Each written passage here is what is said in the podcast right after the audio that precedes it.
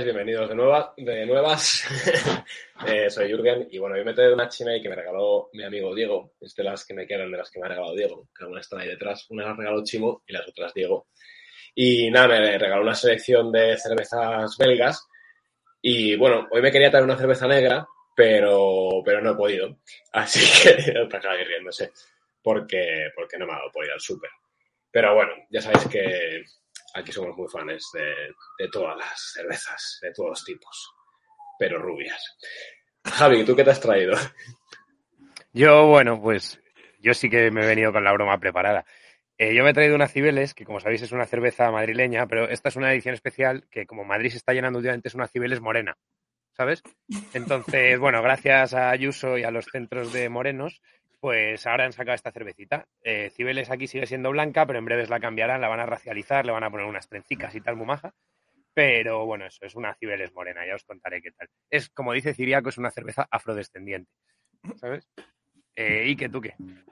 Eh, yo mm, he hablado con un chamán de raza indefinida, porque de verdad que no se le podía definir. Yo no tenía muy claro si era de Hispanoamérica, africano, si había pasado por Cuba, eh, también tenía los ojos súper claros, como si fuera escandinavo, y el pelo rizado, pero rubio. Bueno, no sé, un chamán de una raza como muy, ¿sabes? Como muy cosmopolita. Total, que me ha aconsejado un brebaje que tenéis aquí, ¿vale?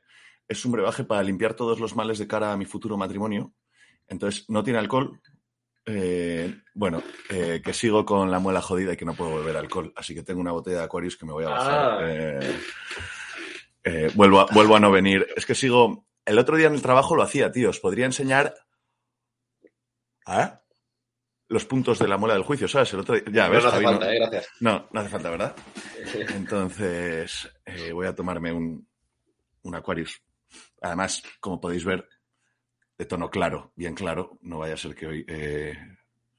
Bueno, no sí, venido pirata. Ya desde el, primer, desde el primer segundo, ¿eh? sí, sí. Eso es un Aquarius. Sí, eso es de la muela. Oye, ¿la tienes? ¿Te han dado la muela? Eh, la pedí y no me la dio, tío. Quería hacer la coña y. Nos parece un poco morboso, tío. Anda, que no habría sido coña que muela vieja sorteara la muela. O sea. Qué asco, tío, pero estás enfermo tú. Habría sido una maravilla. Yo creo que habría alguno por ahí. Yo creo que se lo dices a Cipri y te paga un buen pastón por. ¿sabes? Digo que tenemos algún mutuo que yo creo que se entona. Todavía Cipri se hace un llavero con eso. ¿Habéis visto el llavero que llevaba? ¿Sabéis lo que llevaba? No, llevaba un vial de Pfizer, el tío de la vacuna del COVID, lo llevaba de, de llavero, el tío, para tocar la polla. Ah, o sea, simple y llanamente para vacilar. ah, pues yo, yo, no lo vi. Qué genio. Pero bueno. No vamos a entrar en ese tema, pero hay gente que guarda cosas muy raras. Pero bueno, no vamos a entrar. Bueno, se viene tema complicado, ¿no? Tema. Joder, ya ha habido Sara macho y todavía no lo hemos hecho. Es que es la polla. Ya, ya, ya. A mí me ha encantado un tío que nos empezaba a atacar en plan de ya van a decir aquí tonterías, tal. Digo, pero todavía no las hemos dicho, que las vamos a decir. Pero coño. Sí, sí, las vamos a decir. Digamos, críticanos después. Pero, la verdad es que yo sí que es un tema que tenía. Bueno, de hecho, yo creo que es de los primeros que hablamos en Terra y Nota de en algún momento hacer. No sé si os acordáis. Yo creo que ya hace como dos años hablamos de, oye, en algún momento molaría hablar de culturas, razas, etnias, eh, personas, al final también y, que está ahí como pendiente desde hace mucho, ¿no? Hombre, yo, creo que es un tema pepo, o sea, es, de los... pero de los jodidos, ¿eh? O sea, salir indemne de aquí, esto es puerta grande o enfermería y casi seguro va a ser enfermería, ¿sabes? Sí. Vamos, yo no sé cuánto van a tardar en desmonetizar el vídeo, pero hago porra que entre 5 y 10 minutos. ¿Eso lo podemos ver en vivo, Javi? Sí, yo os puedo avisar. O sea, yo estoy viéndolo en el estudio de YouTube y en cuanto ponga desmonetizado yo os, hago un aviso. Vale, hay una, hay una, palabra que no se puede decir, ¿no? Es que yo eh, tenía que acudir, tío, no he tenido tiempo. Eh, ¿Os acordáis el especial que hicimos eh, sobre el Rittenhouse este? ¿Cómo se llama? El Rittenhouse. Kyle, el, Rittenhouse. Con Kyle, que ¿no os acordáis que Pirata trajo la paleta de colores del Bricomar o del Leroy Merlin?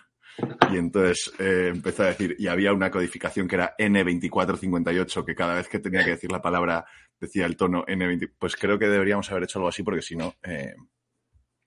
Bueno, vamos a decir que vamos a estar hablando de cervezas todo el rato. Y ya está. Claro, morenas. Vamos a estar hablando de cervezas. Esa no es mala. Bueno, venga, así por empezar un poquillo, eh, porque yo creo que además hay que empezar a entrar. Yo creo que lo primero es, si vamos a hablar de, de estos temas, igual definir qué es una especie, ¿no? qué es una raza, qué es una etnia, una nación y una cultura. O sea, son como cuatro temas potentes, o cinco he dicho, pero, pero bueno, defi- definición de especie. O sea, aquí, ¿qué estamos tratando? O sea, la definición de especie es, es biológica, quiero decir, esa es, eh, es formal. Es que, a diferencia, yo era una de las primeras cosas que iba a comentar justo, que la definición de raza no es una definición científica. O sea, no hay una definición aceptada, nada así, es una cuestión informal que se dice en conversaciones, pero no, no existe como tal. La especie sí, o sea, la especie es un grupo de eh, seres vivos que son eh, fértiles entre ellos. O sea, se pueden cruzar siendo fértiles. Eso es una especie. Sí, yo, yo siempre había entendido que había una segunda cosa, que es que se pueden cruzar siendo fértiles y que la descendencia es fértil. Porque, por ejemplo, burros Claro, y sí, caballos se, se pueden cruzar cruzar. y su descendencia es fértil. Sí, sí, sí, eso me refiero. Eso. Pero el Yo asno creo que no, eso ¿no? sí que es. Claro, entonces el asno caballo no es una asno. especie porque es.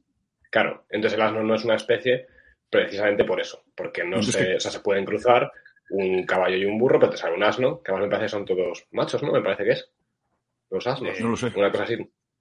Me suena que sí. Y, pero- o- Entonces, una cosa. Las ¿no? mulas, me parece que son las eso es- o mulas los son bueyes. hembras y los... y lo- no, lo- las- Ah, es los, bueyes son toros castrados. Eso es distinto. O sea, un buey no es una mezcla. Pero los asnos son todos machos y las mulas son hembras. Eso, eso. Pero vamos, que no son fértiles, que no pueden tener Sí, descendencia. Vale, entonces, si un asno no es una especie, es que es como Don el Orza, ¿sabes? Un asno, es verdad que es una especie. No, pero que eso no es una sea, especie, no.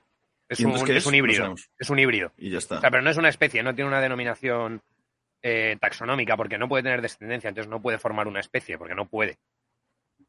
¿Sabes? Visto, que sería súper interesante. Yo estas navidades me estaba leyendo un libro, bueno, es una bueno, en realidad es una trilogía que luego se ha, se ha expandido a más libros, pero parece que el único bueno es el primero, así que lo recomiendo antes y luego los demás no. Javi lo conocerá, que es el, el clan del oso cavernario. Y es bastante interesante porque es básicamente la historia de una Homo sapiens sapiens que acaba viviendo con... Eh, eh, no, no te dice, imagino son neandertales, no te dice claramente No, en el libro qué son, pero se supone que son neandertales. Y de hecho ella en un momento, pues, eh, bueno, aquí es un poco spoiler, pero que sí que llegan como a tener un hijo de mezcla, ¿sabes? De- Claro. pero Eso- claro, no queda, era- no queda claro eso es un si punto luego que son saldrá, ¿eh? no. Bueno, sí está Que claro. habrá que hablar. Sí. Eso, que eso habrá va, que hablar. salir, va a salir. Pero vale, Vale, entonces entonces- yo creo que está. Entonces, O Don sí el que Or- estamos de acuerdo. O Don el Orza no es de ninguna especie. Siguiente. Exacto. No, y luego, cuando Entonces- se habla de, de raza, de raza, yo es que mira, el otro día justo preparando aquí, estuve leyendo sobre el concepto de raza que se utiliza, no sé, no sé cuántos, y terminé viendo, en qué momento, un vídeo del Jordi Wild este, que yo sé que a Jorge le gusta, pero es que me parece Bueno, infame de absolutamente. Bueno, que te mola el formato y tal, ¿no? Matizable. Alguna vez. Matizable. Bueno, es que. bueno, porque va me vi un vídeo de Jordi. Wild sobre el tema y que es un corte de 10 minutos que está en YouTube, se llama Las razas humanas no existen, ¿vale? Y está entrevistando a un científico que es científico, o sea, creo que es un neurólogo o algo así, que es un gilipollas integral, un inculto espantoso, o sea, dice una cantidad de tonterías por minuto que, que no podéis imaginaros. Y entonces define las razas según él, dice que las razas son eh, grupos donde entre sus miembros la genética es más parecida que con miembros eh, ajenos a ello. Entonces, por ejemplo, una familia es una raza, según esa definición, porque Jorge y yo somos genéticamente más parecidos que Ike, a cualquiera de nosotros dos. Entonces somos una raza, lo cual es una gilipollez de definición. Pero es que después de decir esa gilipollez de definición, porque es relativa, entonces una definición no puede basarse en relativo a otro, ¿sabes? Porque ya te digo, siempre que cojas una familia, va a ser una raza, una familia extendida va a ser una raza, y así. Pero es que encima, después de decir esa tontería, dice que las razas no existen en el ser humano.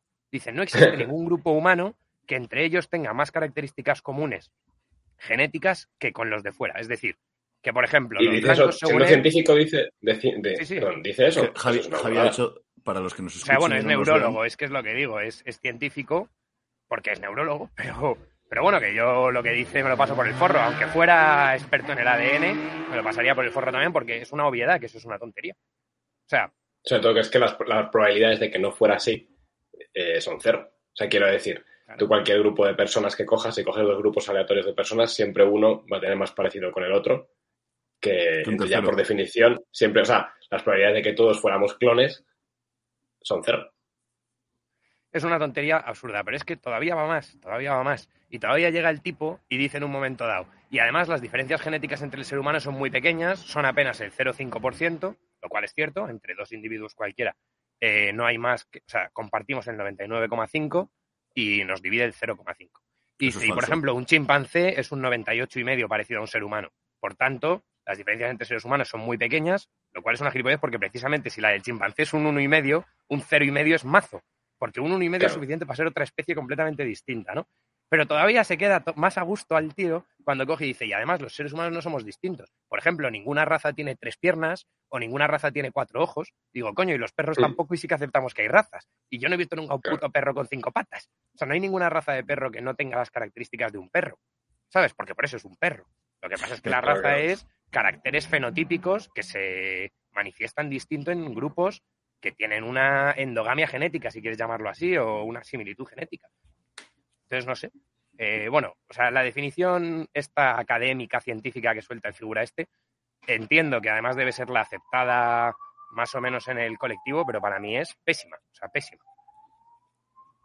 Eh, pero yo No creo sé- que, con lo, que con lo que estás diciendo, el Jordi Wild lo trajo a ese tipo para reírse de él, ¿no? O sea, digo, si, si fue capaz de... No, la cosa es que, lo- es que No, no, lo peor es que Jordi Wild le ríe la puta gracia, o sea, le da la razón y dice, buah, pues esto acaba de desmontar todas esas estupideces racistas y toda esa gente que cree en las razas, no sé qué, que son idiotas, porque claro, como siempre la ciencia ha venido a demostrarnos que el racismo es una idiotez. Eso lo dice Jordi Wild casi palabra por palabra, lo estoy citando, ¿sabes? Y digo, pues chico, no sé, no, no hemos escuchado lo mismo. Ah, es que viva el siglo XXI, tío, que quiere redefinir y reescribir todos los miles y miles de años en los que hemos sido racistas. Pues nada, ya, lleva, ya llega Jordi Wild y un comité de expertos a decirnos que no existen las razas porque no hay perros con tres ojos y cinco patas. Vale, oye, ¿cómo, ¿cómo definiríais una raza? Porque eso sí que es verdad que es más complicado, al no haber una de- delimitación hiper clara y luego ser una cosa que es más volátil, que se va moviendo con el tiempo. Eh, una definición así general para construir luego la conversación. Yo en- entiendo que la raza es un conjunto de eh, personas que eh, coinciden en, en- un número concreto de características. No sé dónde está el porcentaje, si el 60, el 70, el 80% de, y, cómo se podría eh, cuantificar esas, esas características, ¿no? Pero que entiendo que es un conjunto de personas con, con características similares. Eh, el tono de piel, el color de ojos, eh, la estatura, lo grueso, y si nos pusiéramos incluso científicos, lo grueso, el tamaño del cráneo, lo ancho de la mandíbula, quiero decir, ya te podrías poner. Y, otras cosas, perdón, porque muchas veces cuando se habla de raza se atiende solo a caracteres físicos eh, visibles, digamos, ¿no? Pero hay cosas que son muy claras. eh, Sí, por la ejemplo, intolerancia a la lactosa, yo qué sé. eso, o- la intolerancia a la lactosa o la intolerancia al alcohol, por ejemplo. eh, los asiáticos, por unas enzimas de no sé qué que tienen, toleran peor el alcohol que los europeos. O, por ejemplo, la musculatura, o sea, la capacidad de muscularse más rápido. O el desarrollo de determinados tipos de enfermedades, eh, de enfermedades de, con base genética, cánceres, etcétera. Por ejemplo, la población negra tiene más eh, facilidad o más propensión a determinados tipos de cáncer que la, eh, la población europea. Esos son caracteres genéticos. Entonces, los Sí. visibles son los más obvios, ¿no? Pero, pero hay muchos otros que, de hecho, los médicos toman en cuenta. El otro día lo comentábamos, Jorge, en casa, si te acuerdas. eh, la mayoría de personas que tienen ascendencia de las Islas Británicas, irlandeses e ingleses, no pueden tomar nolotil porque se mueren, tú. Les empieza a sangrar Pero el hígado. les mata, ¿eh? polla, De hecho, les mata. Sí, sí, Una sí. hemorragia interna y les mata. Tú, el nolotil, un medicamento que tú dispensas aquí como chucherías. sí, de hecho es que lo hablaba de nuevo hace poco con un amigo, pero porque allí en Finlandia no se vende el nolotil. Y a mí me sorprendió que el nolotil es la leche, sobre todo para dolores tipo de muelas, cosas así, ya que está aquí nuestro amigo Ike, es, es de las más eficaces. Y, a mí me sorprendía que no se vendiera en el norte de Europa. Y entonces lo pregunté y efectivamente es por eso, porque hay una, una diferencia genética entre el sur de Europa, sobre todo desde Italia, España, hasta mitad de Francia, que pueden tomar nolotil sin ningún problema. Y, sin embargo, a partir de cierta altitud, o sea, cuando ya empieza a haber más población germánica y anglosajona, eh, les mata. O sea, pero vamos, una cosa fulminante. No a todos, obviamente, pero que es un porcentaje interesante, ¿sabes? Como un 3-4% lo toman y taca. Que es bastante heavy. Pero bueno, Yo, no yo sé si Polonia. Pone Lucía, pregunta Lucía. Polonia también, la verdad es que no lo sé, pero Lucía, mira a ver si se vende nolotil en Polonia o no. De eso dependerá bastante. Qué fuerte, eso me deja loquísimo, ¿eh? Que no se, que Sí, no sí. se venda nolotil eh, a los escandinavos. Sí, no es que, bueno, es que no, se- no existe, vamos, no, pero es lógico que no se venda porque es como... Para una cosa que, claro, no sé si habría algo equivalente en España, que seamos como súper alérgicos o, o similar, no lo sé. No sé. O sea, Sé qué pasa con lo de la lactosa en Asia. Eso. Eso es un canto, es un con la canteo, pero... Ah, eso no lo sabe, lo de la celiaquía. Sí. ¿Hay diferencias ahí poblacionales o qué? Sí. ¿Y, la, Sí, y la leche en Asia? ¿Los chinos no toman leche? La leche en Asia. Entonces, la movida es que en realidad Europa somos los que hemos evolucionado. O sea, tenemos una. una ¿Cómo se dice? Bueno, hay un gen, un cromosoma, un, gen, que evoluciona en Europa que nos permite seguir partiendo la lactosa eh, después de la infancia. O sea, casi nadie es intolerante a la lactosa al nacer, tampoco los chinos, pero casi todo el mundo empieza a ser intolerante a partir de cierta edad. Y eso era así durante toda la historia y en Europa, como se usaba mucho la leche, pues hubo un cambio genético y entonces hay pues, un porcentaje importante de la población que sí puede tomar lactosa.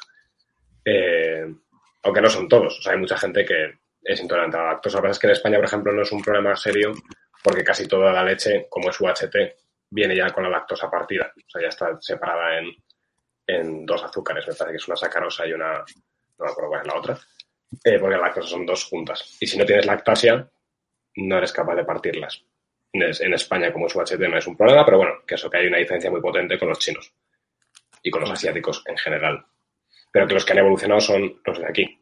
De hecho, imagino que en América del Sur también tendrán ese problema, me imagino. Habrá que ver porque también mucha sangre. porque O sea, que tú echas nolotil en el Rin, en el Danubio, en sitios así y mejoras Y la parda. La Eso parda. decían, eso decían por aquí, lo decía el talaverano, echemos nolotil en el agua, poder mediterráneo. ¿sabes? Eso es. eso es.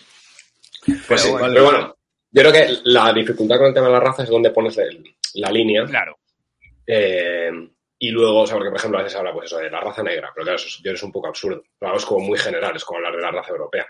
Si metes en el mismo sitio a un finlandés que a un tío de Córdoba, pues creo que eso es como poco lógico. Y luego yo creo otro, otro tema que sería importante de cara a definir la raza es el tema de la estabilidad en el tiempo.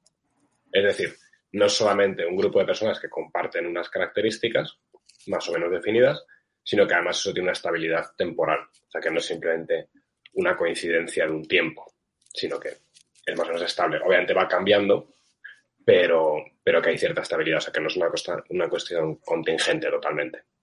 yo, yo lo que sí tengo claro eh, es una cosa que ha dicho Ciriaco en el chat, la voy a poner en pantalla. Dice, no hace falta que la delimitación de una realidad sea nítida y abrupta para afirmar que existe. Luego ya pone la metáfora, ¿no? Hay sitios donde no hay niebla y donde sí, pese a que esta no empieza con la misma nitidez que el mar.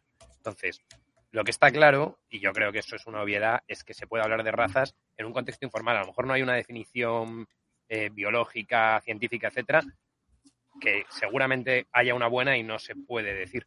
Pero, pero lo que está claro es que existe y que además es una obviedad. O sea, que toda persona que, que existen unos ideales, digamos, o unos estereotipos. Entonces, cuando tú piensas en una persona blanca, tiene unas características concretas, en una persona negra tiene unas características concretas, en una persona asiática, en una persona, eh, yo que sé, australiana, por ejemplo, aborigen australiana o sudamericana, etcétera.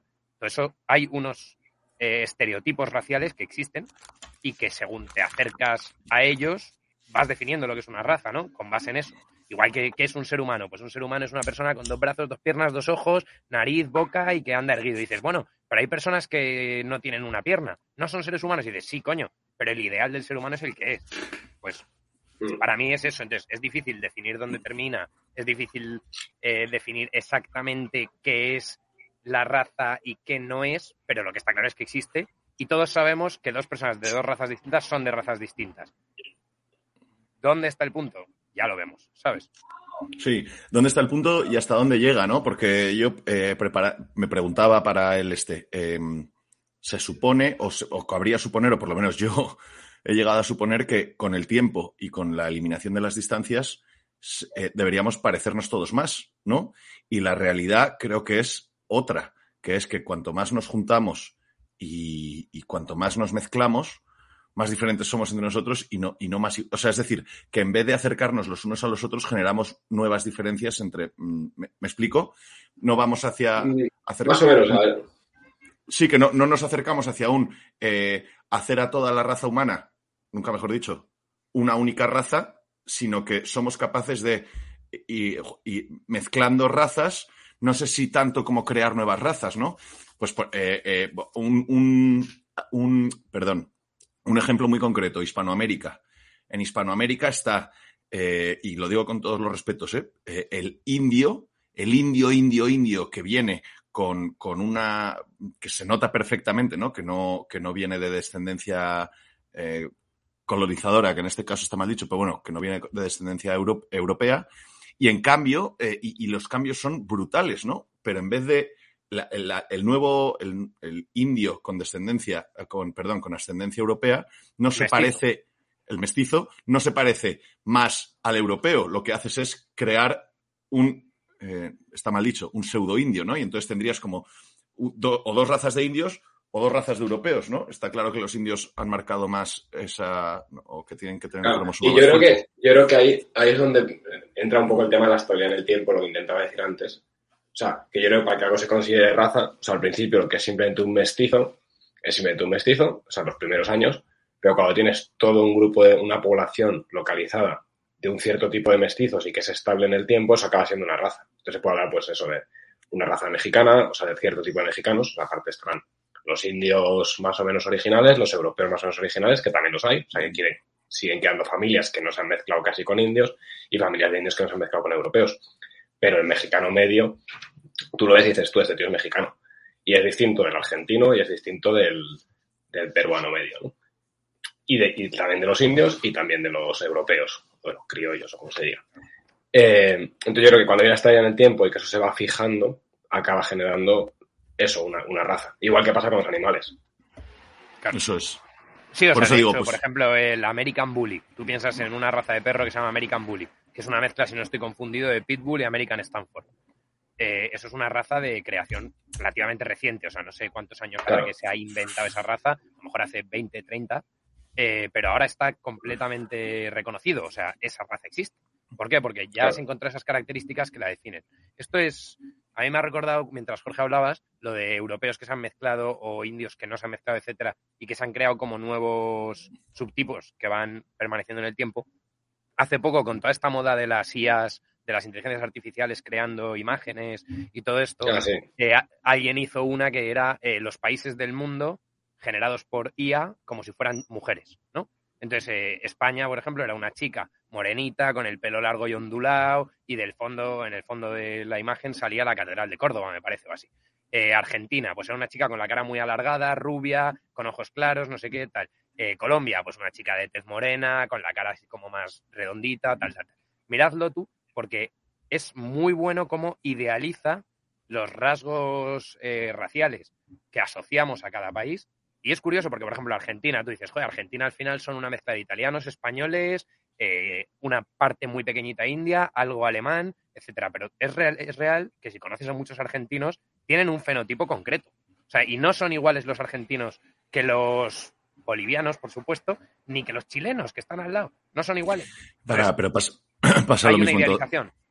Pasa en todos los continentes, ¿no? Sería como decir igual que es igual un marroquí que un eh, eh, un afroamericano del sur, tío, un, un, subsahariano del Congo. Afroamericano no, un africano. He dicho afroamericano, sí, estoy hoy sembrado. Sí. Eh, un subsahariano que un marroquí o eh, un español de un escandinavo, ¿sabes? O un ruso de un chino. Quiero decir que yo creo que además, eh, cuanto más cerca estamos, más podemos ver esas diferencias. Joder, ¿no habéis visto la típica película italiana?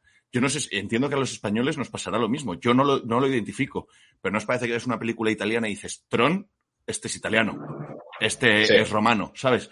No y son mucho más morenos tanto... que nosotros, por ejemplo, con los italianos son más morenos. No, y, y la cara más, marcada, la nariz romana, o sea, quiero decir, por ejemplo, con un griego, yo particularmente, yo no lo diferencio tanto, pero es que me parece que un italiano, ni siquiera con un francés, que bueno, que también tienen lo suyo, bastante peor que los italianos, ¿no? Pero con un italiano que se podría decir que somos primos hermanos, lo más cercano posible con un italiano, ¿sabes? Que es que hemos estado además de los últimos 500 años, nos hemos pasado y venga, Jorge, dilo, hombre, dilo. Sí, no, no, no, no, no, es que me estaba acordando, no, no, me estaba riendo, no era una broma, pero me estaba acordando, esto va a ser un poco ofensivo, pero la, la, típica broma de que las portuguesas tienen bigote. Y que es en plan, los portugueses tienen bigote, jiji, jaja, tal y cual, pero vas a Portugal y dices, coño, que verdad. ¿Sabes? y pues efectivamente, o sea que hay una diferencia, eh, no sé si llega al punto de diferencia racial, pero sí al menos de grupo, de decir. No, pero es, ahí, ahí yo creo que es, más mucho más. No porque es natural, sí, pero quiero decir, le sale y yo creo que a la españolita media no le sale ese bigotillo. Sí, sí, sí le sale, sí. sí le sale. No, pero bueno, yo, yo lo que tengo claro es que eso, que existe el concepto y además todos tenemos en la cabeza lo que es una raza. Y luego sí que puedes hablar, pero esto ya es ponerse como muy taxonomista, ¿sabes? En plan, eh, hay subrazas, hay, pues eso, yo por ejemplo un italiano y un español no considero que seamos razas distintas. Pero sí que a lo mejor hay caracteres que se manifiestan más en los italianos, entonces para mí eso es poco como para definir que es una raza pero sí que hay diferencias también geográficas, etcétera. También a lo mejor es de adaptación al medio, ¿sabes? O sea, no Pero ¿y crees, histórica. crees que es objetivamente cuantificable eso? No, ¿verdad? O sea, qué punto, en plan, a partir de dónde marcas que es Eso es, porque yo estoy de acuerdo contigo, por ejemplo, en que un español y un italiano conceptualmente somos la misma raza, para mí. Eh, todo el norte del Mediterráneo, para mí, somos como una raza muy, muy, ¿no? Pero que si yo mismo me, me pusiera exquisito, podría decirte incluso que un andaluz es de una raza distinta a un vasco.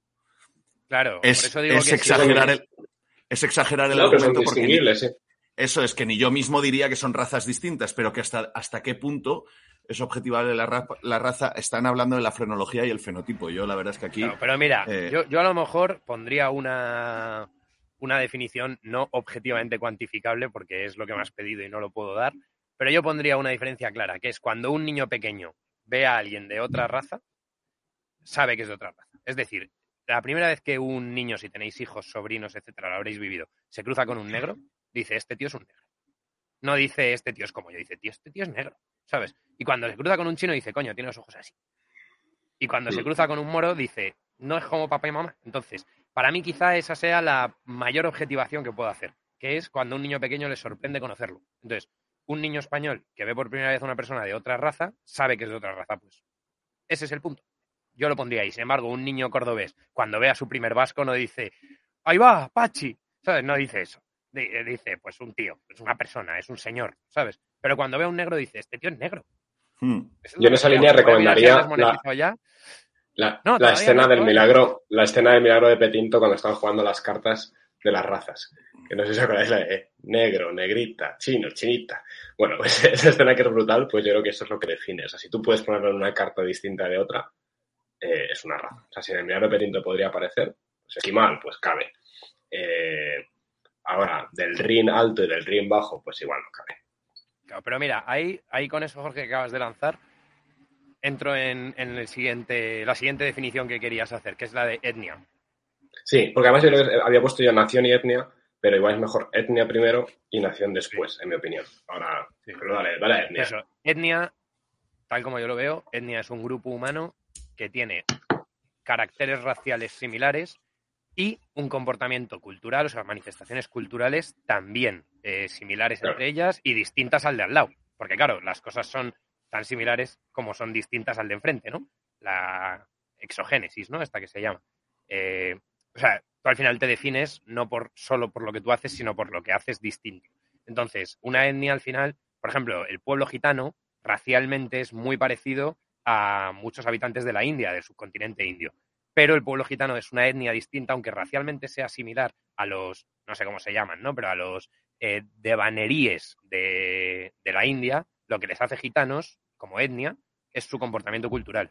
Es decir, sus costumbres, su idioma, su religión muchas veces, eh, su manera de vivir, su nomadismo en este caso, etcétera. Claro, y por eso, yo que distingue a una etnia. Me, gusta, yo iba a ir un poco en esa línea y por eso yo había metido también lo de nación, porque nación me parece que es un poco como casi lo contrario, que es, puede haber grupos raciales o étnicos distintos, pero si el comportamiento es similar forman una misma nación, que es lo que se podría ver, por ejemplo, pues en el caso, bueno, en el caso de que hemos hablado, pues puede haber una etnia vasca, puede haber una etnia mm, castellana, puede haber tal, pero están unidos en una nación en el sentido de que hay mucha, o sea, es verdad que igual no está como supermercado, pero que sí que está ese comportamiento similar, esos valores similares y que acaban formando una nación en esa unidad. Pero para mí las diferencias ahí, por ejemplo, dentro de la propia España, incluso dentro de Europa, creo que no son suficientes, una vez más es donde pones el Vale, pero- igual es un mal ejemplo. Ponte, ponte el ejemplo de los mexicanos, de los mexicanos, eso, el que es hiperindio, el que es eh, criollo y el que es eh, Claro, es que yo creo, yo creo Pues que ahí sí son tres grupos étnicos distintos, que son tres grupos étnicos distintos, pero pueden formar una nación si hay ese, ese acuerdo común de formas de comportarse, de, de estar en el mismo sitio más o menos, verdad que no todas las naciones necesitan estar geopolíticamente en el mismo sitio. Claro, pero, pero ya te digo, Eh, tienen que ser tan distintas como para que alguien las reconozca a simple vista. Y para mí, entre eso, un cordobés y un vasco, ni siquiera culturalmente hay una diferencia tan significativa. A ese Bueno, nivel. pero es grande, ¿eh? Pero sí que es grande y también, y también racialmente es bastante distinto. ¿Sabes? A Pero un tío eso de es- Córdoba en general dices, coño, un cordobés, eh, y le a un vasco y dices, estos no son del mismo sitio. Es verdad que también hay mucho de estética ahí, eso también es verdad. O sea que, eh, pero, o sea, de cómo se visten, tal, pero creo que incluso a nivel de fenotipo sí que se suele distinguir. Sí, habéis ¿Cómo se distingue el italiano? Perdón, dijo, di Jorge, di. Ya está, esa cómo se distingue el italiano del español. O sea, yo creo que hay más o menos tanta distancia entre el ibero medio y el italiano que entre el vasco medio y el cordobés, siendo la misma nación, pero que pueden Sí, ser sí. etnias distintas. A nivel puramente fisiológico, porque estamos de acuerdo Sí, en que luego los comportamientos o la- Eso es de fenotipo. Sí. El, el corte del pelo con hacha hace mucho. Está Talavera no sembrado, ¿eh? lleva 5 o 6 que, que igual habría que haberlo traído para que nos enseñara. Pero vamos, eso, bueno, Creo yo que- lo que tengo claro, Jorge, es que etnia eh, implica un, una diferencia Una cultura no solo fisiológica, o sea, no solo genética, sino cultural. Es decir, ya estás metiendo un componente de comportamiento. Justo, o sea, yo creo, por eso, por eso me ha molado la definición que has hecho. O sea, que etnia es más o menos como son el grupo racial más la cultura, y si algo yo creo en nación caben diferentes razas, pero la cultura es mucho más importante. O sea, tú puedes tener una sola nación con diferentes grupos fenotípicos eh, y diferentes etnias, pero lo que tienen en común es un, un comportamiento cultural similar. Unos valores similares, una religión similar generalmente, eh, y si no todos de la misma religión, al menos todos como que comparten ciertos valores religiosos, etcétera, ¿no? Claro, eso Eso también, por ejemplo, se ve bien, perdón, en la India, en el ejemplo de la India.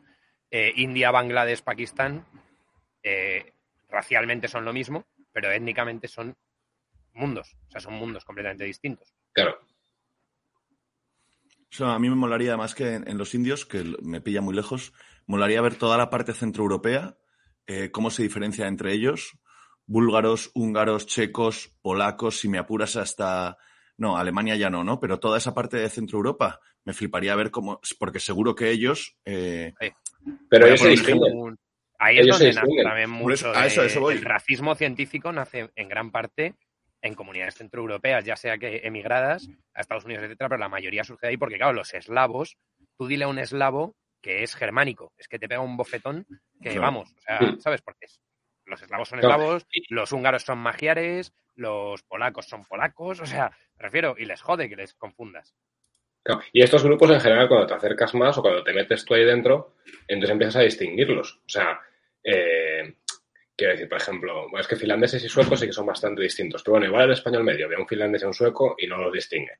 Y yo lo veo y digo, coño, este es sueco, este es finlandés. Y, y, por ejemplo, yo creo que un sueco sí distingue a un noruego y eso que es que son súper parecidos. Pero los noruegos son más altos, son más... tal. Entonces, creo que cuanto más metido estás ahí, mm, más los distingues. Y lo mismo, a ellos les parecemos que franceses, españoles, portugueses e italianos somos totalmente iguales. Y como bien decía ahí, que en muchísimos casos tú ves a un italiano y dices, este es italiano. Sí, o dices, ves a un español y dices, este tío tiene cara de italiano, que eso también te pasa. Claro que Entonces, también pasa, Sí, pero- Tener cara de italiano existe, ¿sabes? Pero mm, yo creo que más allá de eso, lo que eres es capaz de identificar. Y fíjate, puedes decir, hola, qué italiano tú y ser de, de Badalona, ¿vale? Pero que es- lo que sí es, identificas unos rasgos puramente italianos, incluso cometiendo un error, lo que tienes es un. eh, algo Un eh, ideal. objetivamente, un ideal, sí, algo objetivamente, eh, eh, no sé si demostrable, pero mostrable. Oye, tío, es que este tío tiene eh, nariz de, digo, de italiano, eh, de romano, este tiene nariz, eh, garganta afilada, de, este tiene un belfo de, de vasco que te cagas. O sea, puedes, ¿no? Establecer un... Claro, y de un- hecho, de hecho eso, yo creo, Jorge, estabas tú el otro día en Solo Clima con Elías y Sio, cuando Sio contaba el tema de que está demostrado, por ejemplo, en Estados Unidos se usa mucho en juicios y demás, que las personas de una raza son capaces de, o sea, perdón, suelen confundir a la gente de otras razas. Es decir, Sí. si a un español tú le metes una rueda de reconocimiento con cinco negros, es más probable que los confunda que si son cinco blancos. Y a un negro Claro. le, le cuesta distinguir entre blancos, aunque uno sea rubio y otro pelirrojo y otro moreno. Sí, a veces se me ha parecido. Somos todos iguales. Sí, sí, a veces me de los chinos, los chinos lo dicen de nosotros, ¿eh? Claro. Claro. Pero a mí eso me flipa porque es verdad que, claro, imagino que te acostumbras a fijarte en características distintas. Pero te dices, son soy- los europeos sois todos iguales. Te dice un chino, no, no, te, te dicen hacer negros. Y dices, joder, ¿cómo puede, te, puede- te puede parecer igual una pelirroja a una rubia, a un moreno? O sea, es como en plan, no, no lo entiendo. Pero entiendo que en su cabeza tiene sentido porque te fijas en rasgos distintos, que son los que tienen más variabilidad dentro de tu propio grupo racial.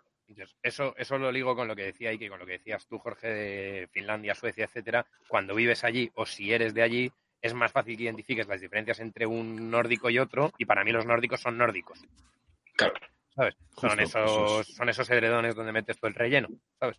En tu Eh, opinión, en, en tu opinión, Jorge, y según tu propia experiencia, allí aprendiste a, a diferenciar, no, no tengo ni idea, un, 100%. un nórdico finlandés de un danés. No lo sé. Sí, sí, sí. No, y, y, o sea, y primero tuve que aprender a diferenciarles entre. ¿Se me ha cortado? no, no, no, vas perfecto. Ah. No, no, perfecto, Ah, perfecto. eh, vale, es que había un momento que bloqueado. Que, que también, o sea, primero aprendí a diferenciarlos entre ellos. O sea, yo cuando llegué, todos los finlandeses me parecían iguales.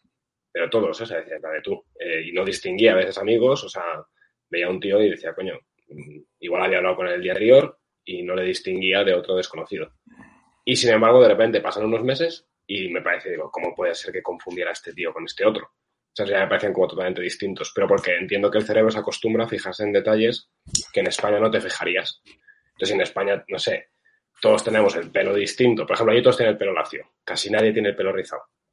Entonces, en España el pelo te dice mucho para reconocer una cara, porque tienes gente con el pelo más rizado, menos rizado, casi afro, eh, lacio. Entonces, eh, te da mucha información de la cara de un tío. Y sin embargo, allí pues, las, las diferencias pueden ser más en la nariz, en cosas así, ¿no? Te vas fijando en cosas distintas. Y, Y esto, y luego sí, y luego de diferentes. Yo, por ejemplo, daneses es que conozco muy pocos. Pero sí, yo veo un danés y en general sé que no es finlandés. Y veo un finlandés por la calle y le reconozco.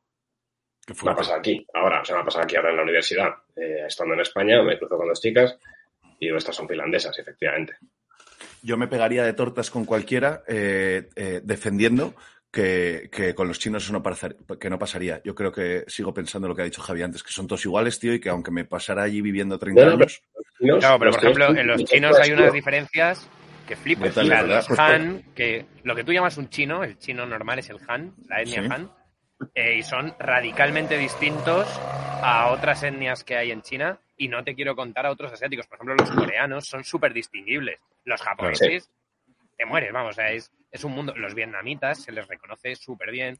eh, y claro, es fácil decir son todos así. Y no, y los mongoles, por ejemplo, o sea, hay un montón de etnias, eh, de razas de etnias que son súper distinguibles. Y pasa mucho y también nos cuesta un montón verlo con los negros. O sea, tú vas a África y el Sí. negro subsahariano, el negro sudafricano, el negro del Congo, etcétera, es que no tienen nada que ver Nada entre que ver, O sea, la nariz completamente distinta, la musculatura, El tono, el tono de piel. La- eso, el, el Yo tengo- no es lo mismo el negro zaino que el negrito, que el, ¿sabes? O sea, nada que ver, Claro. nada que ver. Yo, mi, mi amigo Charlie, el, el negro, que contó alguna vez cosas de él, que es un, es un crack. De hecho, luego hablaremos de, también del tema de la musculatura. Eh, pero una vez quedamos con otro colega que es de. A ver, eh, Charles es de Nigeria y el otro creo que era de Sudán, me parece. Y me dice, Charles, tú, es hiper negro. Es, en plan, es negrísimo. y Y te lo decía un tío eh, como el. Betún, ¿no? Claro, el tío es como el betún, pero claro, yo le miraba y decía, tú, eh, porque efectivamente me di cuenta y dije, tú, efectivamente, es que amigo Charles es en plan como un café oscuro, o sea, en plan café, café, en plan un café de verdad expreso, pero es que el otro era casi azul. O sea, te fijabas en el tono de piel y era ya casi con, con un matiz como de azul marino. Y efectivamente, o sea, y el propio se dijo en la cara al otro, dijo, en tú, no habéis visto a alguien tan negro en mi vida. No sé si habéis visto una foto de una, una chica que es como la, la mujer más negra del mundo. La ves y dices, Sí, sí, que es un es canteo. increíble. O sea, y te das cuenta de que a ti te parece en general negro, pero que dices, claro, es que hay muchos negros, pues como hay muchos blancos. Pues ves un, un tío de Inglaterra, eh, me ves a mí, que soy bastante blanco, o a Javi, y ves a Getro, y son cuatro tonos o tres tonos muy distintos. Pero un negro viene y dice, tú, estos están todos pálidos. Claro. Que es lógico. No, no. Y de hecho, y luego también se nota mucho en, en no solo el tono, por ejemplo, sino en la forma del cuerpo en las mujeres. Se nota muchísimo en las mujeres. O sea, cuando ves típicos documentales, ¿sabes? Que es donde sueles ver más cuerpos eh, negros. ¿Pero se nota más o te fijas más? otro Quiero tipo de producto. Eh, no, pero, pero se nota mucho. O sea, tú ves en plan las caderas, las curvas, tal. eh, nada que ver, ¿sabes? Nada que ver. ¿Tú ves y o hablo tú de ves? documentales. Hablo de documentales. National Geographic, tío. A tope. ¿Sabes? Pero no, de Ahora- verdad que se nota mucho. Entonces, yo creo que no, no solemos hacerlo, solemos distinguir en plan negro, chino, europeo, pero en realidad hay mogollón de subdivisiones. Y yo, para mí, por ejemplo, hablar de raza negra, aunque lo estemos haciendo así un poco en, en informal, para mí hablar de raza negra es un estúpido. O sea, no existe raza negra, existen muchas razas negras. Y de hecho, los aborígenes australianos son negros, pero yo no los considero raza negra, ¿sabes? O sea, no son africanos, no son. No, pero está eh, visto desde un punto de vista objetivo, o sea, creo que es lo que estás haciendo tú, que es, oye, no hay raza negra, estoy de acuerdo contigo, pero sí es cierto que históricamente tez oscura era raza negra. Claro, pero hay quiero decir que hay una- negras, no una Eso raza es. negra. Vale, pero que en, en concreto eh, la- lo que ha sido vilipendi- vilipendiado durante toda la historia de la humanidad es la raza negra. Es decir, el que tenía una tonalidad de piel más oscura. Que yo estoy de acuerdo contigo que a nivel objetivo hay 10.000. Es como, es como si alguien me dijera, no, hay una raza blanca. Ya monstruo. Hay un- uno que tiene la tez más pálida y otro más oscura, pero que no hay una raza blanca. ¿Sabes? No la hay. O no Claro, claro. exclusivamente. Vamos. Ese es el punto, yo creo. Pero bueno. Bueno, entonces identificado, ¿no? Lo Bien. que es una raza, lo que es una Esto etnia, identificado O sea, ya con- nada, conclusión- más, ¿no? Conclusiones, conclusiones. Qué pequeños somos, tío. Eso para empezar, porque es que es verdad, ¿eh? Te pones a hablar de, pues, de chinos, coreanos, afroamericanos, eh, los, los aborígenes. O sea, somos la nada Y absoluta. dale con lo de afroamericanos, tío. Afroamericanos es un término que no deberíamos usar en la historia, nunca, jamás. No, Africanos no, o negros. Africanos. Pero afroamericanos, tío. O sea, no estamos en. América. Ah, pero- africanos. Pero, pero sí me parece interesante afroamericano para los negros de, de- de América. O sea, quiero Sí, decir, sí. al final es Para una hablar de población Estados propia. Unidos, sí, claro. Pero Ah, para vale, vale. Estados Unidos. Sí, pero que no son una raza, de raza, claro. por ejemplo, de raza afroamericana es un error. No, no, no, Ah, no, no, lo he expresado bien, Sí, sí. completamente de acuerdo. Bueno, que qué pequeños eso somos. Jorge. Oye, ¿y la, y la gente que, que niega eh, la existencia de las razas, como este colega que fue lo de Jordi Wild, ¿qué veis de recuperable ahí? O sea, ¿cuál pensáis que es el principal motivo? O sea, ¿pensáis que hay algo Mm. de motivo científico? ¿Es Sí, simplemente yo te- político?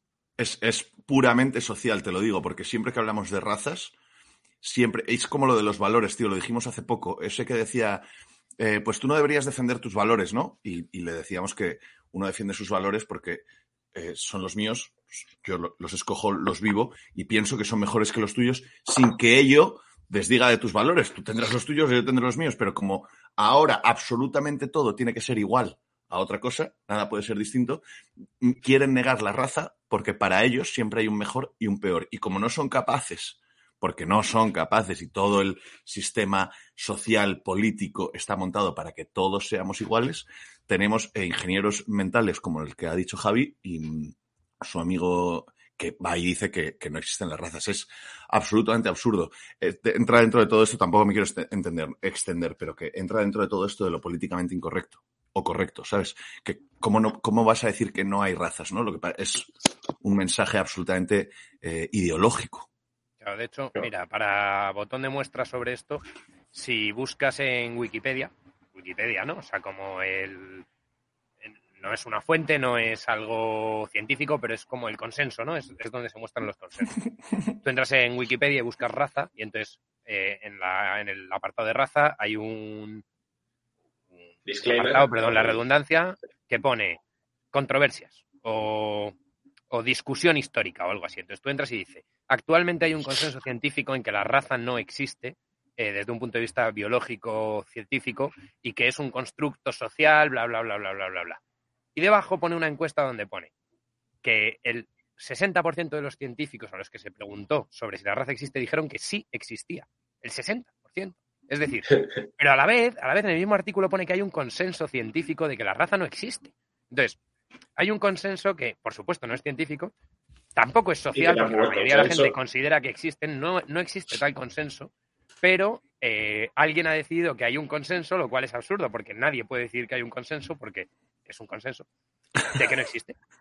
Entonces, la- lo que hay que decir teóricamente es que la raza consensuadamente hemos dicho todos que no existe. Pero la realidad es que si le preguntas a 100 personas aleatorias, el 60% opinan que sí existe.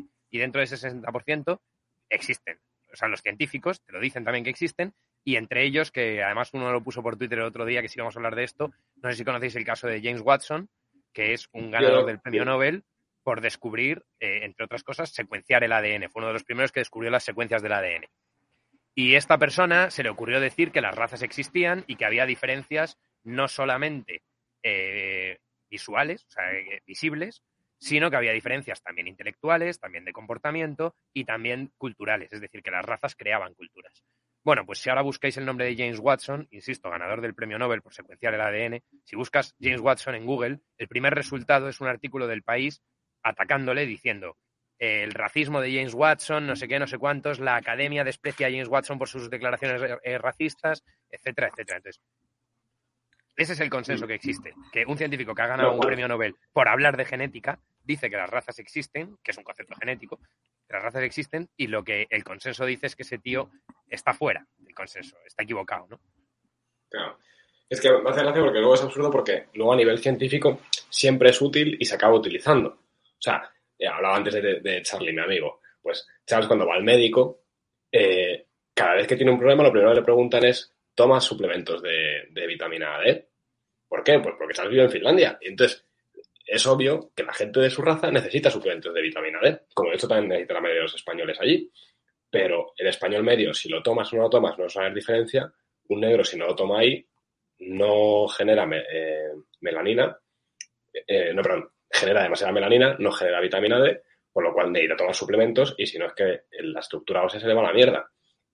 Entonces dices, bueno, él cada vez que va al médico es la primera pregunta, pero es la primera pregunta porque es que de verdad afecta a su grupo. Eh, entonces dices, es una cosa obvia y ya está, o sea, que no tiene más. Pero bueno, parece que hace una pregunta si tienes mareos o cosas así, es si eres vegano. O sea, ahora te- siempre te preguntan, ¿eres vegano? Sí, pues eh, deja de serlo porque los mareos son por eso. Me pero bueno. No. Pero y luego me gracia con el, tema, meme ese- con el tema de nadar, yo de coña, perdón, pero con el tema de nadar, que también es un tema muy típico, con, con los negros yo le pregunté, oye, ¿tú, tú sabes nadar? Y resulta que no sabía nadar. Y le dije, pues tío, le- te, te enseñamos un día. Y me dijo, tío, lo hemos intentado mil veces con, en el colegio, en diferentes sitios. Y dices, si no es que no sepa nadar porque no me han intentado enseñar, dices que no sé nadar porque no puedo. Me dice, porque por la estructura no sé, me hundo. Y dice, y me cuesta un huevo. Y, ¿No os y no acordáis de... ¿No os acordáis de Eric Musambani, tío? No, ¿No os pero ¿cómo acordáis de aquel nombre? caso? Pues No. fue un, un nadador, voy a mirar de qué país era para decirlo bien. Fue un nadador de Guinea Ecuatorial que se presentó a los Juegos Olímpicos, tú, y se tiró a la piscina y se ahoga, el figura. Sí, porque sí, no sabía nadar, sí, sí. o sea, os lo juro, no sabe nadar. Nada peor que yo. O sea, se tiró a la piscina tú y el pavo en plan, eh, no sé, la carrera de 100 metros nadando que se hace en plan en 8 segundos, el pavo tardó como 14 minutos, ¿sabes? Era una cosa exagerada tú, el Eric Musambani. No, pero ahora, ahora fuera de coñas, claro, el consenso científico intenta decir eso, el consenso entre comillas para el que nos escuche y no nos vea. Eh, intenta decir que no existen tal, pero la realidad, decía antes, ¿conocéis el meme este de aprende la diferencia, te puede salvar la vida? Que es como un meme de coña que se hace, de te pone dos cosas, pues yo que sé, blancos y negros, y te pone know the difference, it can save your life, ¿sabes? Pues en este caso es cierto, o sea, hay que saber que hay diferencias raciales porque te puede salvar la vida. Y no hablo desde un punto de vista de seguridad, no hablo desde un punto de vista de delincuencia, hablo desde un punto de vista de enfermedades, hablo desde un punto de vista de, por ejemplo, eh, un infarto no se manifiesta igual si eres de una raza o de otra, hablo de propensión a determinadas cosas, hablo de intolerancia a medicamentos, etcétera. Entonces, hay que reconocer que existen las razas y que las razas conllevan diferencias, porque si no lo reconoces vas a tratar a dos personas de la misma manera desde un punto de vista médico y eso te puede matar. Entonces, me parece que es bastante relevante que la ciencia le puede llamar raza o si quiere le puede llamar eh, subtipo humano C14, me da igual, pero hay que reconocer que existe esa diferencia y que esa diferencia es genética y que se da en determinados grupos concretos. O sea, que no es casual, no es aleatoria, es debido a que tienes estas tendencias. Es fuerte. Desde que hemos decidido que, como dice Getro siempre, eh, que el hombre reunido en asamblea puede, puede votar lo que quiera, pues entonces eso, pues de repente llega un tipo y te dice, no un tipo, unos expertos, Wikipedia, y te dice que no hay razas. Bueno, pues nada, chico. Oye, ¿y, y qué, ¿qué diferencias patentes veis entre, entre razas? Yo creo que una clara es efectivamente el color de la piel, de los ojos y del pelo, la, forma del pelo, la, estructura, digamos. Por ejemplo, es muy interesante lo de las razas que son imberbes o que eran imberbes, que, que eso, por ejemplo, pues me parece que América Latina casi todas las razas que había eran imberbes, hasta que llegaron los españoles. Entonces, era como una cosa curiosa, distinta. Eh, eso me ocurren esas. Luego, a nivel genético, lo de la lactosa es interesante, que es una cosa de, sobre todo del este y, Europa del oeste. Eh, ¿Cuál es más? Bueno, la estructura ósea, esa parece ser que también es bastante potente. El tema de que, sobre todo las, razas de África tienen los huesos mucho más densos, eh, más duros por lo tanto, pero también menos flexibles. Eh, la estructura muscular, creo que esa también es bastante patente. La forma de la pelvis. La altura, bueno, la altura, efectivamente, la, altura, es, O sea, pensad, pensad un segundo, perdón, perdón, perdón, perdón, que hay una raza que son los pigmeos. Eso existe. ¿Vale? Y los ¿Cuál es la media de altura? Creo que es como metro cuarenta, tú. Tengo que buscarlo, lo voy a mirar sobre la marcha, pero me parece que los pigmeos dan una altura de metro cuarenta de, media. Tú, pues, pues mi eh, madre. Son humanos, ¿eh? O sea, son homo sapiens. Mira, pone aquí, perdón, miden menos, Wikipedia una vez más, ¿vale? Que conste. Pone, los hombres miden menos de 1,5 metros de media. Es decir, menos de 1,5, yo creo que en 1,4 me habré quedado bien. Eh, de media. Y esos son los hombres, has dicho los hombres, o sea que si sumas mujeres, claro. Los varones. O sea que la media, la media. Y es lo que digo, eso no Homo sapiens sapiens, eso no hay ninguna discusión sobre el tema, ¿sabes? Pero coño, ¿cómo vamos a negar que hay diferencias? Yo creo que mi madre lleva toda la vida engañándome. Porque tiene que ser una pigmea, entonces. Te voy a preguntar porque... Tu madre, tu madre no escucha Terregnota, ¿no? No, no, porque si no, no, espero que no. Eh, yo creo que, o sea... Vale, vale. No. Es que no te historia, el tema de pigmeos. Igual que, igual que eh, eh, el color, la altura, etcétera, a mí me parece súper clave, eh, más que el imberbe no solamente en la, en la cara, la cantidad de vello en el cuerpo. Eh, tengo que, que, por otro lado, es de esos que me cuesta mucho, porque, o sea, yo nunca he visto a un N43 con muchísimo pelo en el cuerpo, yo no lo he visto. Tiene mucho en la cara, muy duro, en la cabeza, muy duro, muy tal, muy cual, incluso la barba les puede. Pero nunca he visto a un N. Em, como Nunca ves, nunca ves eh, un, africano con barba, barba, como la que tenemos en los europeos. Y eso es bastante más raro, ¿eh? Sí, vamos, pero que la, cantidad de vello en el cuerpo, vamos. Eh... Sí, efectivamente. Yo no sé si también es porque se ve menos, ¿eh? Porque, por ejemplo, yo eso sí que lo he visto en los nórdicos, que al final, como el vello es muy rubio, eh, por ejemplo, sí que tienen bigotillos, sí que suelen tener como pelo. O sea, porque a mí sí me dicen muchas veces, en plan, tú tienes más pelo en, los brazos, tal, o en las piernas bueno, lo que pasa es que es, que es oscuro, ¿sabes? Pero mira si no es mucho más que tú. Me dicen mucho eso las, es como que te recordando lo de Biden, ¿no? Y no me has visto las pelotas. pues mira, eso tengo, eso tengo pendiente preguntarlo, porque yo creo que un europeo del sur, todos tenemos vello negro, ¿no? O sea, oscuro. No lo sé, no lo sé, pero bueno, vamos a ir. Aunque sea rubio, ese, ese, vello yo creo que es oscuro, pero no sé si es, el norte. No lo he preguntado. Es bellísimo, bellísimo. Bien, Javi, rapidísimo. No, pero, pero por ejemplo, por ejemplo, otra cosa que también eh, se nota, el tema de la alopecia o las canas. Eh, los chinos, por ejemplo, eh, no están calvos nunca. ¿Sabes? O sea, es raro ver un chino calvo, por ejemplo. ¿Sabes? Y sin embargo, los europeos, pues tendemos más, en algunos casos mucho más, y en otros un poco más, a la alopecia. Pues eso, eso también es una diferencia racial, yo creo. Hay tendencias, eh, eso, alopecia, el pelo canoso, por ejemplo, etcétera. Pero bueno, esas son menos patentes, ¿no? Quizá. Sí. Yo creo, por ejemplo, es verdad que lo del el pelo canoso, por ejemplo, me parece que también en África se da bastante menos. Se da, pero bastante menos. Eh, o sea, en Europa, por ejemplo, es mucho más típico. Y no sé si se da en, las razas indias de India, me refiero ahora de, América. Yo nunca he visto así pensando un indio con el pelo blanco. También es verdad que no es que haya visto muchísimo así como muy mayor. Yo creo que sí, yo creo que sí, yo creo que sí. Este que te mola el documental, Jorge, de la secta esa que montó uno que has contado alguna vez aquí en Terra, un indio que montó una secta, que hay un documental. Joder, de Netflix. sí, ¿no lo has contado tú, Jorge? Ahora no caigo. Un pavo que, un que flipas eh, hindú, ¿sabes? Bueno, hindú budista, así raro. que montó Ah, ese no, el que habla. blanco, tú. Sí, sí, el que habla, ¿Cómo sí, sí. llama, no? El que habla lo de la, de la democracia es el, el poder del pueblo para el pueblo. No.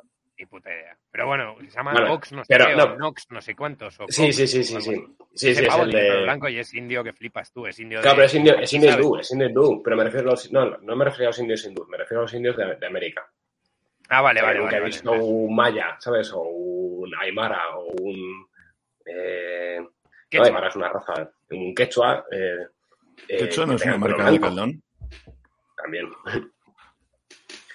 Perdón. Pero Pero- bueno, eso- esas son diferencias. Pero a ver, melonazo, tío. Y sí, sí, lo voy a decir ya. También hay diferencias intelectuales. Eh, Yo lo, Claro. lo veo clarinete. Y de O sea, todo es que a mí me parece, o sea, lo de las diferencias intelectuales es lo que más le cuesta a la gente reconocer. Además, me parece que con un cierto racismo eh, mm, heavy, porque cuando tú dices, existen a nivel teórico, a nivel general, ¿eres capaz de aceptar que hay diferencias intelectuales entre diferentes razas? Entonces te dicen siempre en plan de, no, no, eso es una burrada. Pero te dicen, es burrada porque en el fondo están pensando que te refieres de base a que los blancos son más listos, los negros son menos listos. Y dices, bueno, esa, esa presunción la has hecho tú. Eh, yo no te he dicho eso, yo te he dicho que si hay diferentes, eh, o sea, si te parece que es aceptable a nivel teórico que diferentes grupos raciales tengan diferentes medias de inteligencia. Y creo que negarlo es absurdo, porque decir, oye, que cualquier grupo que coja a su mano vaya a tener exactamente la misma capacidad intelectual, las probabilidades son muy bajas. O sea, decir, oye, no sé, que pues eso, eh, Sí, judíos, lo que no sé es si. eh, europeos no- mediterráneos, europeos del norte, coreanos, japoneses y, Congo, y gente del Congo tengan todos exactamente la misma media de capacidad intelectual, dices, No, no, ¿cuál es la probabilidad?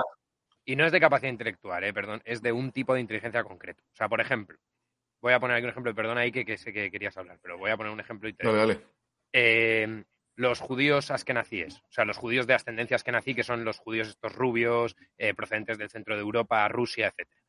Eh, son famosos, o se, hay ese, ese consenso en que son más inteligentes en temas numéricos, por ejemplo, en temas de cálculo, en temas de matemáticas, y por eso hay muchos científicos judíos muy conocidos. Pero eh, ellos mismos reconocen que tienen un problema serio con la inteligencia espacial. Entonces, la mayoría de judíos askenazíes se orientan fatal. Pero fatal, tú. Y esto, esto está comprobado. O sea, en plan, hay estadísticas, hay estudios, se han hecho pruebas y tú, se orientan peor que los europeos. Sin embargo, tienen más capacidad para el cálculo, para eh, la matemática, para el álgebra, para, bueno, para el razonamiento numérico. Pero mucho peor para el razonamiento eh, espacial. Los negros. Los negros, por ejemplo, tienen mucha menor capacidad intelectual de media para el pensamiento abstracto, pero tienen mucha mayor capacidad intelectual para lo que se llama la propiocepción, que es la sensación de tu propio cuerpo y el control de las funciones fisiológicas de tu cuerpo. Es decir, son capaces de correr más, aparte porque estén más musculados, porque son capaces de controlar mejor la pisada y con eso ganas segundos. Y eso también está comprobado. Entonces, no es que sean más listos o más tontos, que lo que llamamos listos, o sea, en los términos que se suele hablar de listo o tonto, se suele hablar de capacidad intelectual abstracta, lingüística y numérica, más o menos.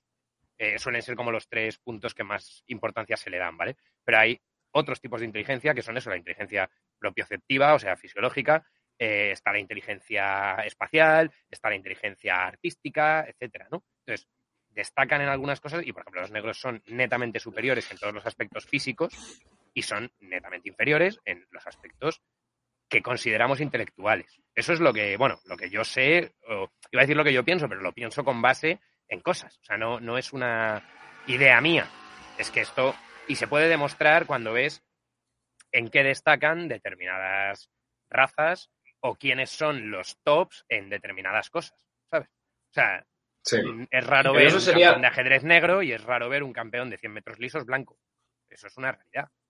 Sí, ya por ejemplo, eso, un, un chino de, o un pigmeo, está claro que nunca va a haber un pigmeo que vaya a ganar los 100 metros lisos. O sea, que es, es en plan, es básicamente imposible. O sea, no te preocupes. Sí, es que ¿sabes? No- yo estoy, yo estoy flipando porque es que, eh, eh, a, es que a Don Elorza en su, es que no le cayó nada de lo, de lo bueno. O sea, nada de lo bueno, tío. No sé, habría que saber qué raza es. Hemos dicho que objetivamente nos cuesta definirlos, pero es que no le cayó nada bueno porque no sería ni campeón de ajedrez, ni de los 100 metros lisos, ni de. Yo creo que solo, solo ganaría premios por abajo.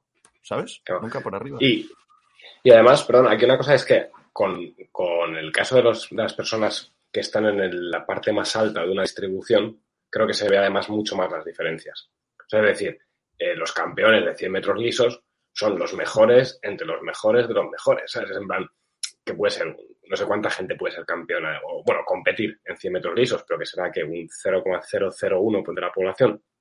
Y claro, es el 0,001 que se ha especializado en eso y que además será bueno en eso, que tienes que tener ambas, ¿no? Entonces yo creo que ahí se ve, se ven las diferencias mucho más, ¿no? O sea que al final estás cogiendo de toda una población la última parte de la cola, ¿no? Eh, pero también a nivel de medias, también ese sería otro tema, otra diferencia que Ha dicho. El tema de, que, si, que si hay hombres con tres piernas, y creo que fue Talaverano ya el que preguntó. Se ha dicho Ciriaco desde el principio que Ah, ha dicho Ciriaco desde el principio que sí, que los hay. Que sí. Pero bueno, ya estamos con esto. El negro de WhatsApp es mentira, ¿no? Es un Sí, Espero, esto que me dice. espero. Pero bueno, eso, entonces, yo, yo sí que, o sea, yo sí que creo que es obvio y además, insisto, cuando, cuando asumes que hay diferencias, como has dicho tú, hay diferencias de altura, hay diferencias en el hígado, hay diferencias en los pulmones, pero en el cerebro no. En el cerebro es lo único que Claro, no estamos o sea, dispuestos a admitir que haya diferencias. Tiene que haberlo, ¿no? Tiene que haber eh, diferencias en el desarrollo del cerebro, que, de lo- del cual conozco muy poco, ¿no? Pero que de las conexiones neuronales y de habiendo tamaña cantidad de eh, cosas que influyen en el cerebro y en su funcionamiento, y como has dicho tú, Javi, eh, teniendo además claro que podemos diferenciar las inteligencias en varios tipos, creo que es claro que, que iba, a- iba a volver con el Orza, tío, pero ya voy a parar, pues si no me parece demasiado. Vamos, que, que creo que creo que es claro que, que tiene que haberlas, ¿no? Lo que no sé es, eh, alguien está diciendo antes en el chat que sí que hay numerosos estudios que, por supuesto, ahora mismo serán tabú y serán tal y serán cual.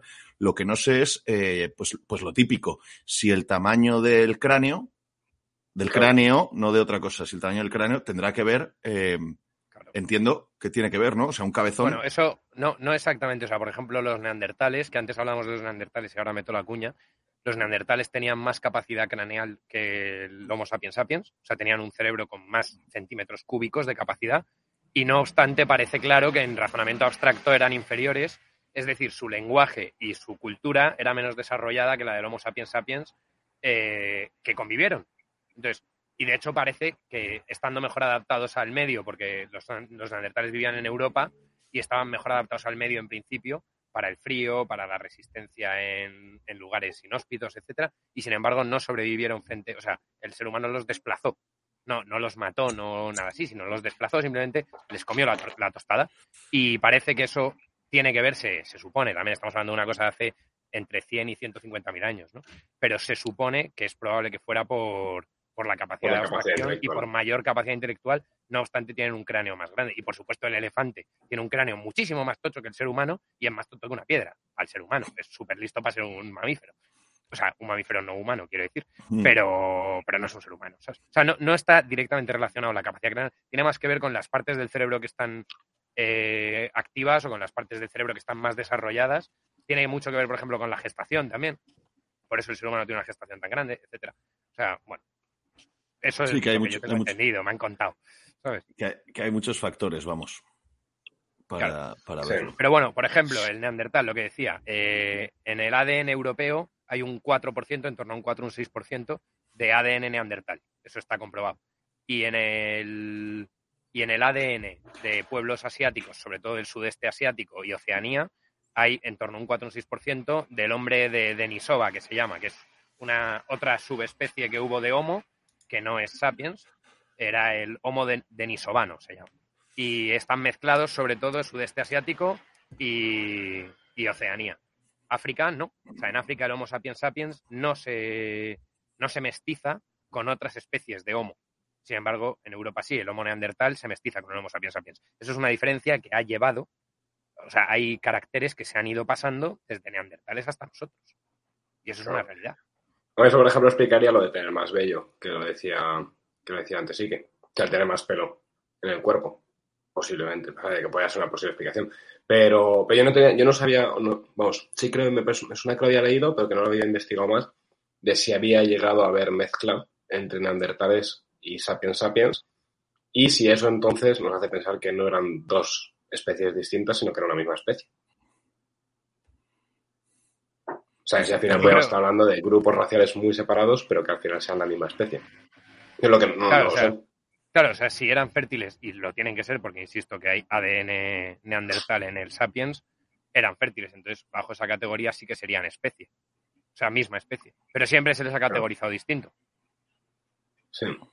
Sí, la verdad es que, claro, es- que al final, eh, también es verdad que están tan lejos que me parece que casi todo el conocimiento que hay de eso eh, es muy lejano. Javi, Javi lo sabe, pero vamos, el que descubrió casi todo lo de Atapuerca es, es primo de, de nuestros de mi padre y, y muchas de las cosas que dice son triples que se marca. O sea, que quiero decir que es un crack, pero que muchas veces, yo qué sé, pues te habla de, no, estos tenían capacidad de hablar. Y dices, bueno, te estás mirando unos huesos y por la forma del hueso estás decidiendo que tenían capacidad de hablar. Y dices, bueno, o mejor dicho, o sea, él dice, hablaban. Y dices, bueno, eso es bastante indemostrable. O sea, es que cuando hablas de antropología eh, en el sentido de arqueología y antropología, o sea, no antropología como descubrimiento del ser humano, sino del antiguo ser humano, ¿sabes? Eh, generalmente tienes que caer en un montón de generalizaciones o de suposiciones o de hipótesis que al final están basadas en cosas, ¿eh? O sea, porque yo qué sé, si hay manifestaciones culturales, artísticas o religiosas, por ejemplo, parece claro que hay lenguaje. O sea, es difícil. Sí, no, no, eso sí. Pero cuando tienes, eh, me parece que el, eh, es el, ¿cuál era? El Homo, no es el Homo erectus, bueno, el, el no, el, perdón, el, es el Homo erectus, no, joder, el de El España, el de es muy antiguo, ¿eh? Sí, el primero que se encuentra en Atapuerca El se encuentran como dos. En- en Pero bueno, hay uno que se encuentra que es más antiguo. Sí, y el otro es, Y yo creo que hay antecesor también. al antecesor me parece que es, que él habla eso de que el antecesor podía hablar y dices, hombre, vete a saber, ¿sabes? O sea que, bueno, que me parece una ciencia bastante inexacta, no como otras ciencias sí, mucho más es. exactas. Como la frenología. Eso me refería. Pero, pero bien. Entonces, a mí sí que me parece interesante, tío, con lo que estamos hablando de las diferencias, y me estaba acordando cuando has dicho lo de la calvicie, que yo creo que sí que hay superioridad e inferioridad a nivel de características. Y que la gente que lo niega, entiendo por qué lo niega, porque lo que intenta es remarcar la igualdad de todas las personas, y es en plan de, no, no, estoy totalmente de acuerdo. Pero oye, el que muscularmente es superior, o sea, está mucho más fuerte y es capaz de ponerse mucho más fuerte un grupo étnico que otro, pues ese en eso es superior en esa característica, pero que no pasa nada, ¿sabes? Que como el que es más listo, pues es superior en inteligencia al que es más tonto, pero los dos son igual de personas.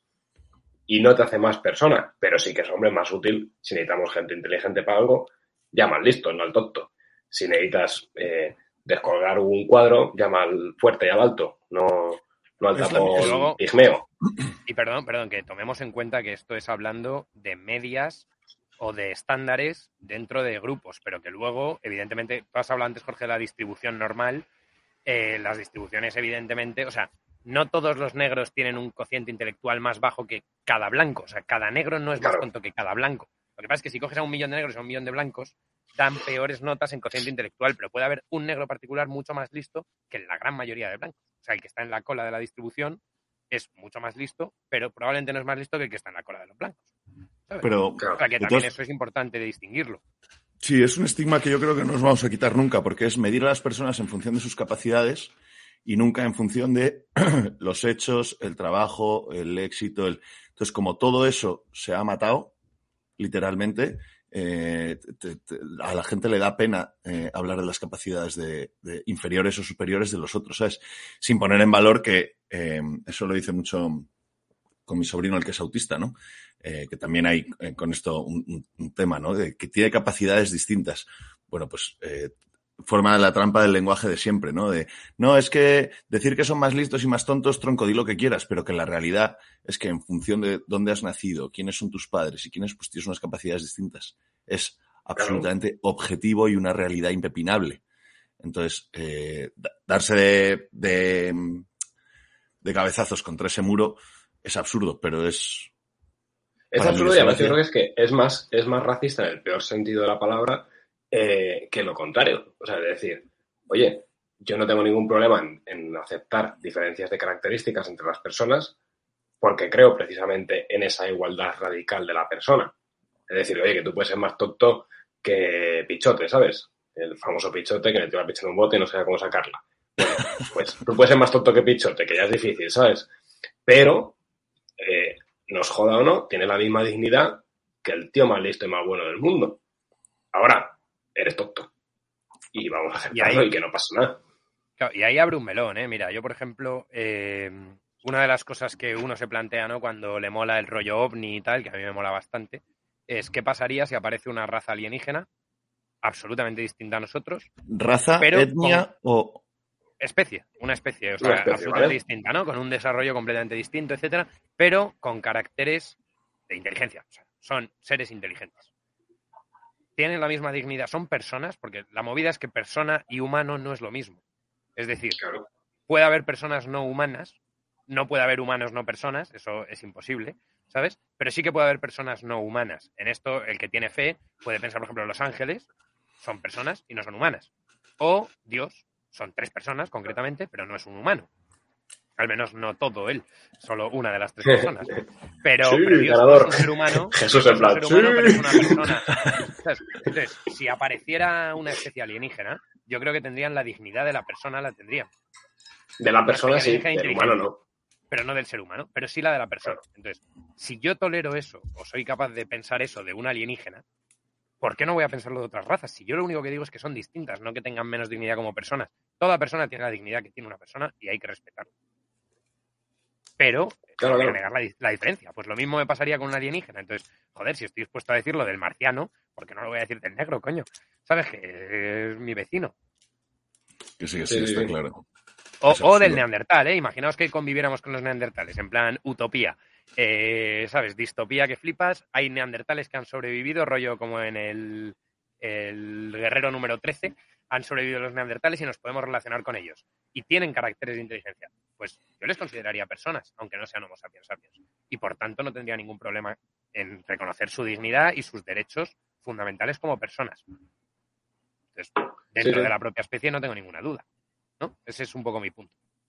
Justo. Y yo por eso creo que, que los otros, haciéndolo con todo, que es, el típico problema del buenismo, que son buenistas, con toda la buena intención, intentan evitar ese debate, pero que al final, precisamente porque lo evitas, acabas cayendo en un problema superior, que es en plan, bueno, es que al final, por miedo, estás presumiendo eh, una que las características marcan la dignidad de la persona. Y sin embargo, el otro es capaz de aceptar que, oye, que tenemos diferentes características, pero es que no afectan a la dignidad. Que una persona que es un que es ciego, cojo, eh, eh, tal, y bajito y feo, tiene la misma dignidad radical que cualquier otro. Ahora, no me digas que es que no se puede correr igual que bien- de bien que tú. No, coño, es cojo, ¿sabes? Y además de ciego, pues que se va a perder corriendo. O sea, puede hacer la croqueta, pero se va a caer por un... Por, un Por eso dices, por eso dices que es más racista decir que somos iguales a decir que... que, que- por eso Sí, o intentar como obviar, sí, porque al final estás obviando una realidad para intentar en eso fundamentar una igualdad, pero que esa igualdad no radica en eso, sino que radica en algo mucho más profundo, que es la dignidad de la persona, en este caso la dignidad del ser humano o de la especie humana. Eh, entonces, como tú estás intentando erradicar características que son patentemente distintas, no estás priorizando la realidad que es externa, sino que estás priorizando la, ide- la ideología y al final es dispararte en la pierna. Y de No hecho, sé si y esto es salirse del tema, pero entronca totalmente con el tema hombre y mujer. O sea, en el tema sexual Claro. es obvio que hay diferencias notables entre hombre y mujer. La- alguna es muy obvia, ¿sabes? O sea, evidente. Eh, otras, otras son menos evidentes porque una vez más te tienes que ir a patrones o a medias o a idealizaciones de comportamientos que ahí sí que puedes hablar incluso de género, o sea, de que culturalmente se han eh, manifestado roles o maneras de comportarse distintas entre hombre y mujer, pero son reales. Que sean culturales no quiere decir que no son ciertas. Entonces, esas diferencias existen, hay que contar con ellas, hay que construir sociedades con base en esas diferencias. Yo creo que sociedades sanas tienen en cuenta esas diferencias para lo bueno y para lo malo, pero no restan dignidad, no preponderan a uno sobre otro. Es decir, yo no pienso que el hombre sea superior que la mujer en tanto a derechos, en tanto a dignidad, ni en tanto a posición social. La mujer que demuestre ser tan buena como un hombre en X cosas debe tener la misma posición que un hombre en esas cosas, y viceversa. Lo que no tiene ningún sentido es negar que existe una diferencia eh, biológica, sexual, de, bueno, ya, ya, os digo, de características, por supuesto, de competencias y muchas veces de intereses. Y ahí ya entraríamos en el punto de la cultura, que no tanto en el tema sexual, sino en el tema racial, tiene mucho que ver, que es los intereses también muchas veces están eh, predeterminados o, digamos, enfocados en función de tu genética, tu biología, pues, coño, tu genética y tu biología son la que son porque tú has tenido que sobrevivir, no tú. Tu, tu ascendencia genética ha tenido que sobrevivir en determinados ambientes con determinadas problemáticas y ha evolucionado y ha sobrevivido el que estaba más adaptado a eso, ¿no? Entonces, esto en los temas de las razas se ve muy bien. ¿Por qué los negros son superiores físicamente? Porque se han enfrentado a retos de supervivencia mucho mayores que los europeos en los últimos, sobre todo, 10.000 años. Entonces, en Pues- estos 10.000 años nosotros hemos dejado características por el camino, se han quedado que no valen ya tanto porque contábamos con otra manera de enfrentar esas problemáticas y las personas que vivían en estado de naturaleza, dejadme decir, han conservado esas características y han sobrevivido mejor. Y eso también configura tu carácter, porque a lo mejor tienes mayor tolerancia, qué sé yo, a la violencia, o a lo mejor tienes mayor tolerancia al riesgo, o a lo mejor tienes eh, menor, por ejemplo, menores fobias, es decir, vértigos, claustrofobias, etcétera, pues a lo mejor se dan menos. Y eso son características eh, de pensamiento, no físicas. Que sí, que sí. Sí, está claro. No, no- vamos, lo que es acojonante es que tengamos que ser, perdón por la expresión, pero que haya que ser un revolucionario para decir que, que el hombre y mujer somos diferentes, ¿sabes? Y que y ya ni te cuento lo, lo, dramático que es que haya que especificar que no somos diferentes en dignidad, ni en derechos, ni en nada, sino que, que pues eso. Habéis visto, por cierto, dejarme hacer el disclaimer, no me echéis del este, pero habéis visto la discusión el otro día de mm, Ayuso con el de la Comunidad de Madrid que le suelta el de la Comunidad de Madrid, el socialista, que no sé ni quién. ¿No lo has visto? Lo otro mando, Jorge, porque le dice el tío, bueno, a ver, usted es una mujer y yo soy un hombre. Y le contesta Ayuso, bueno, eso será hoy y si mañana decide ser otra cosa, pues podrá ser otra cosa, ¿no? Entonces, bueno, no sé. Queda, queda tan absurdo dicho de una manera, pero eh, se defiende con tanta vehemencia, visto desde otra manera, que a mí me, me, me confunde, pero vamos. Total. Oye, ¿y cuánto pensáis? Porque a mí sí que me parece muy interesante el tema, por ejemplo, sobre todo con el tema de la inteligencia. Eh, ¿Cuánto es diferencia genética? Que no tengo ninguna duda en que existe, pero me sería muy difícil decir cuánto es genética, cuánto es educación y cuánto es cultura. Eh, bueno, si queréis, para ponerlo más fácil, cuánto es la genética y cuánto es el contexto en el que naces. Que eso seguro que en realidad hay estudios, o lo sabría si no fuera como un tema tan tabú, pero en el fondo es tan fácil como buscar gente eh, adoptada o que haya cambiado de circunstancias o comparar, eh, en el fondo, pues hay simplemente diferencias de nivel cultural y nivel de estudios de los padres, etcétera, con la de los hijos, ¿no? O sea que, que no sería como un estudio muy difícil y que además se hacen, o sea, se hacen con otros temas. Pero, pero bueno, sin mirar estudios, ¿cuánto pensáis, Javi, que te pasa con la luz? Algo como... Claro, No, no, que está, nada, que está cambiando de la, pa- la pantalla del... Estaba buscando una foto, perdón, sí, sí. Ah, vale, vale, vale. Yo, eh, a nivel Claro. intelectual, no me quiero tirar el moco porque no lo sé. Sí, o sea, soy de los que piensan que, lógicamente, naces con unas, con unas capacidades, con unas circunstancias, con unas características, eh, pero siempre he pensado que a la persona eh, la hace, o sea, eh, ¿cómo lo llaman? Carácter y temperamento, ¿no? Que el temperamento, digamos, es como con lo que naces, puedes nacer, me alimento, más eh, emotivo. Sí, o más propenso a emotivo, vamos. violencia, más propenso a Eh, tal, sí. Eh, Eso es. Pero que yo estoy convencido de que es mayor la parte de tu experiencia y tus vivencias. Y ya ni te cuento si, aparte de, cuando digo experiencia, me refiero sobre todo al, al entorno, a lo que el entorno te, te, mm, modifica, no es la palabra adecuada. Te condiciona o te forma, sí, te, te da forma, eso es. Eh, y ya, por último, que entra en. eh, O sea, no tengo respuesta a tu pregunta, ¿eh? pero que quiero decir por qué, que es, y ya ni te cuento si entra de- delante la libertad y la voluntad humana, ¿sabes? que Entonces, yo no creo realmente que a nivel. eh, in- no creo que a nivel intelectual una persona de verdad, de verdad, la defina. O sea, efectivamente, eso es un muy buen punto, Iker. O sea, yo ahí estoy de acuerdo, porque es verdad que si algo define precisamente al hombre, al ser humano, es el ser un poco tabula rasa y esa capacidad plástica de adaptarse a diferentes medios, aprender, desarrollarse, etcétera, ¿no? O sea que somos probablemente los animales los que crecen con, o nacen con más potencia. Es decir, tenemos muy poco dado, muy pocos instintos, muy pocas eh, capacidades dadas, automáticas, naturales, y tenemos una capacidad de aprendizaje que flipas. Entonces, eso, está claro que eso es común a todos los seres humanos.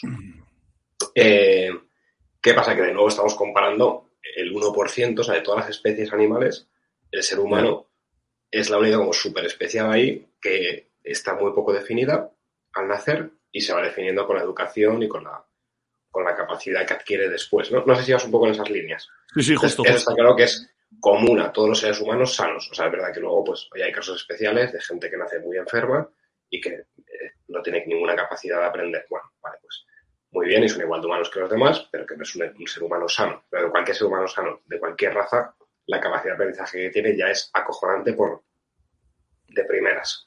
Eso es. Pero sería interesante saber, eso sí, por ejemplo, lo que decía Javier, los judíos, eh, no sé qué, que son todos rubios, que son súper buenos en matemáticas, si, si eso es cuánto es la genética, que entiendo que es bastante, y cuánto es además que como en esa cultura se ha dado que al haber esa predisposición genética se han especializado en eso, tú naces en un contexto en el que eso se fomenta desde el principio.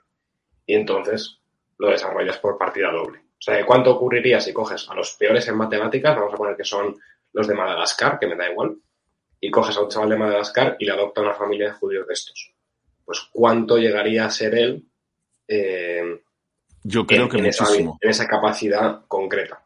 Claro, yo creo que muchísimo. Vamos, eh, salvando lo que has dicho tú, ¿no? Que con perdón, pero que si es más tonto que un elefante, hay poco que se puede hacer. Pero quiero decir que creo que la vida está muy, muy, lo que estabas diciendo tú, ¿no? Que está como muy poco condicionada a, nivel real, ¿no? A nivel ideal, pues sí, si has nacido en esta familia y en esta otra, que es, pura eh, eh, verborrea del socialismo y del todo y de la lucha de clases, ¿no? Pero que yo creo de verdad eh, que no, que somos tabula rasa, me ha encantado tu expresión, ¿no? Que somos tabula rasa y que tenemos... Bueno, es Aristóteles, no es mía. Ah. Bravo, Ike. yo, o sea, yo, sí que creo, yo sí que creo que... No decía en pedante, eh, perdona. no, no, al revés. No, no, bravo, Ike, porque... porque reconoces lo bueno, reconoces lo bueno, sabes destilar lo bueno. Exacto. El riesgo, o sea, el riesgo aquí es, es ser determinista, es caer en el determinismo eh, lo cual es un riesgo jodido porque efectivamente decir que, que una persona, pese a su educación, etcétera, nunca va a llegar a X por su genética, acabaría diciendo que tu genética te dispone y determina quién vas a ser, ¿no? Pero lo que está claro es que si a un ser humano lo cría una familia de lobos, no acaba siendo un lobo. Se acaba comportando como un lobo, no, comportando como un lobo, pero no es un lobo. Y te voy a poner un ejemplo peor. Si a una persona la cría una familia de buitres, se tira por el precipicio y no vuela. Nunca. Eso nunca va a pasar, ¿vale? Entonces, lo que tenemos son limitaciones, yo creo. Ahora, fuera de las limitaciones, o sea, dando por hecho que hay cosas que no puedes hacer, si te crían unos delfines no puedes respirar debajo del agua. Eso, bueno, los delfines tampoco pueden, pero tú seguro que no vas a poder. Eh, pero tomándose en cuenta, sí que a lo mejor una persona que le criara una familia de delfines podría respirar un minuto y medio cuando yo respiro 40 segundos. Eso sí puede pasar. Pero la limitación del minuto y medio es un absoluto, ¿no? Entonces, en la, en la misma medida, yo creo que cualquier persona en un ambiente concreto, eh, con una educación propicia, puede alcanzar cotas muy altas porque la gran mayoría es lo que se hace, no lo que se nace. Pero las limitaciones son con las que se nace. Eso sí es claro. Sí, sí, estoy todo Yo creo que lo importante es eso, lo importante es tener claro cuál es el límite. Entonces, yo no creo que las diferencias entre grupos humanos sea tal que el límite dicte, por ejemplo, que en ningún caso si te sacan de tu ambiente y te dan una buena educación, vayas a seguir siendo eh, un despojo humano, ¿sabes? No creo que el límite sea tal, pero sí que es cierto que hay, hay límites. Claro. Y yo creo que los límites mola porque, porque es muy interesante que probablemente son menos marcados de lo que nos imaginamos a priori. O sea, por ejemplo, tanto españoles como finlandeses, que son dos poblaciones que conozco un poco más, eh, tenían fama hasta los años 50 de ser razas bastante bajitas, ¿sabes? O, o grupos étnicos bastante bajitos. Y es verdad, el español medio hasta los años 50 era bajito y el finlandés medio era muy bajito. ¿Qué pasa? Que cuando se han desarrollado económicamente y de repente la gente empieza a comer mejor, en la infancia especialmente, de repente son mucho más altos. Entonces tú ahora ves muchísimos españoles, o sea, la media de altura ha crecido un huevo, ha crecido en todo, en todo Occidente, pero ha crecido un huevo, ¿sabes? Y se ha, se ha acercado mucho más porque están comiendo mejor. Y en Finlandia se nota un mazo. O sea, cualquier finlandés, sobre todo las finlandesas de más de 60 años, es que no encuentras ninguna de super el metro 60.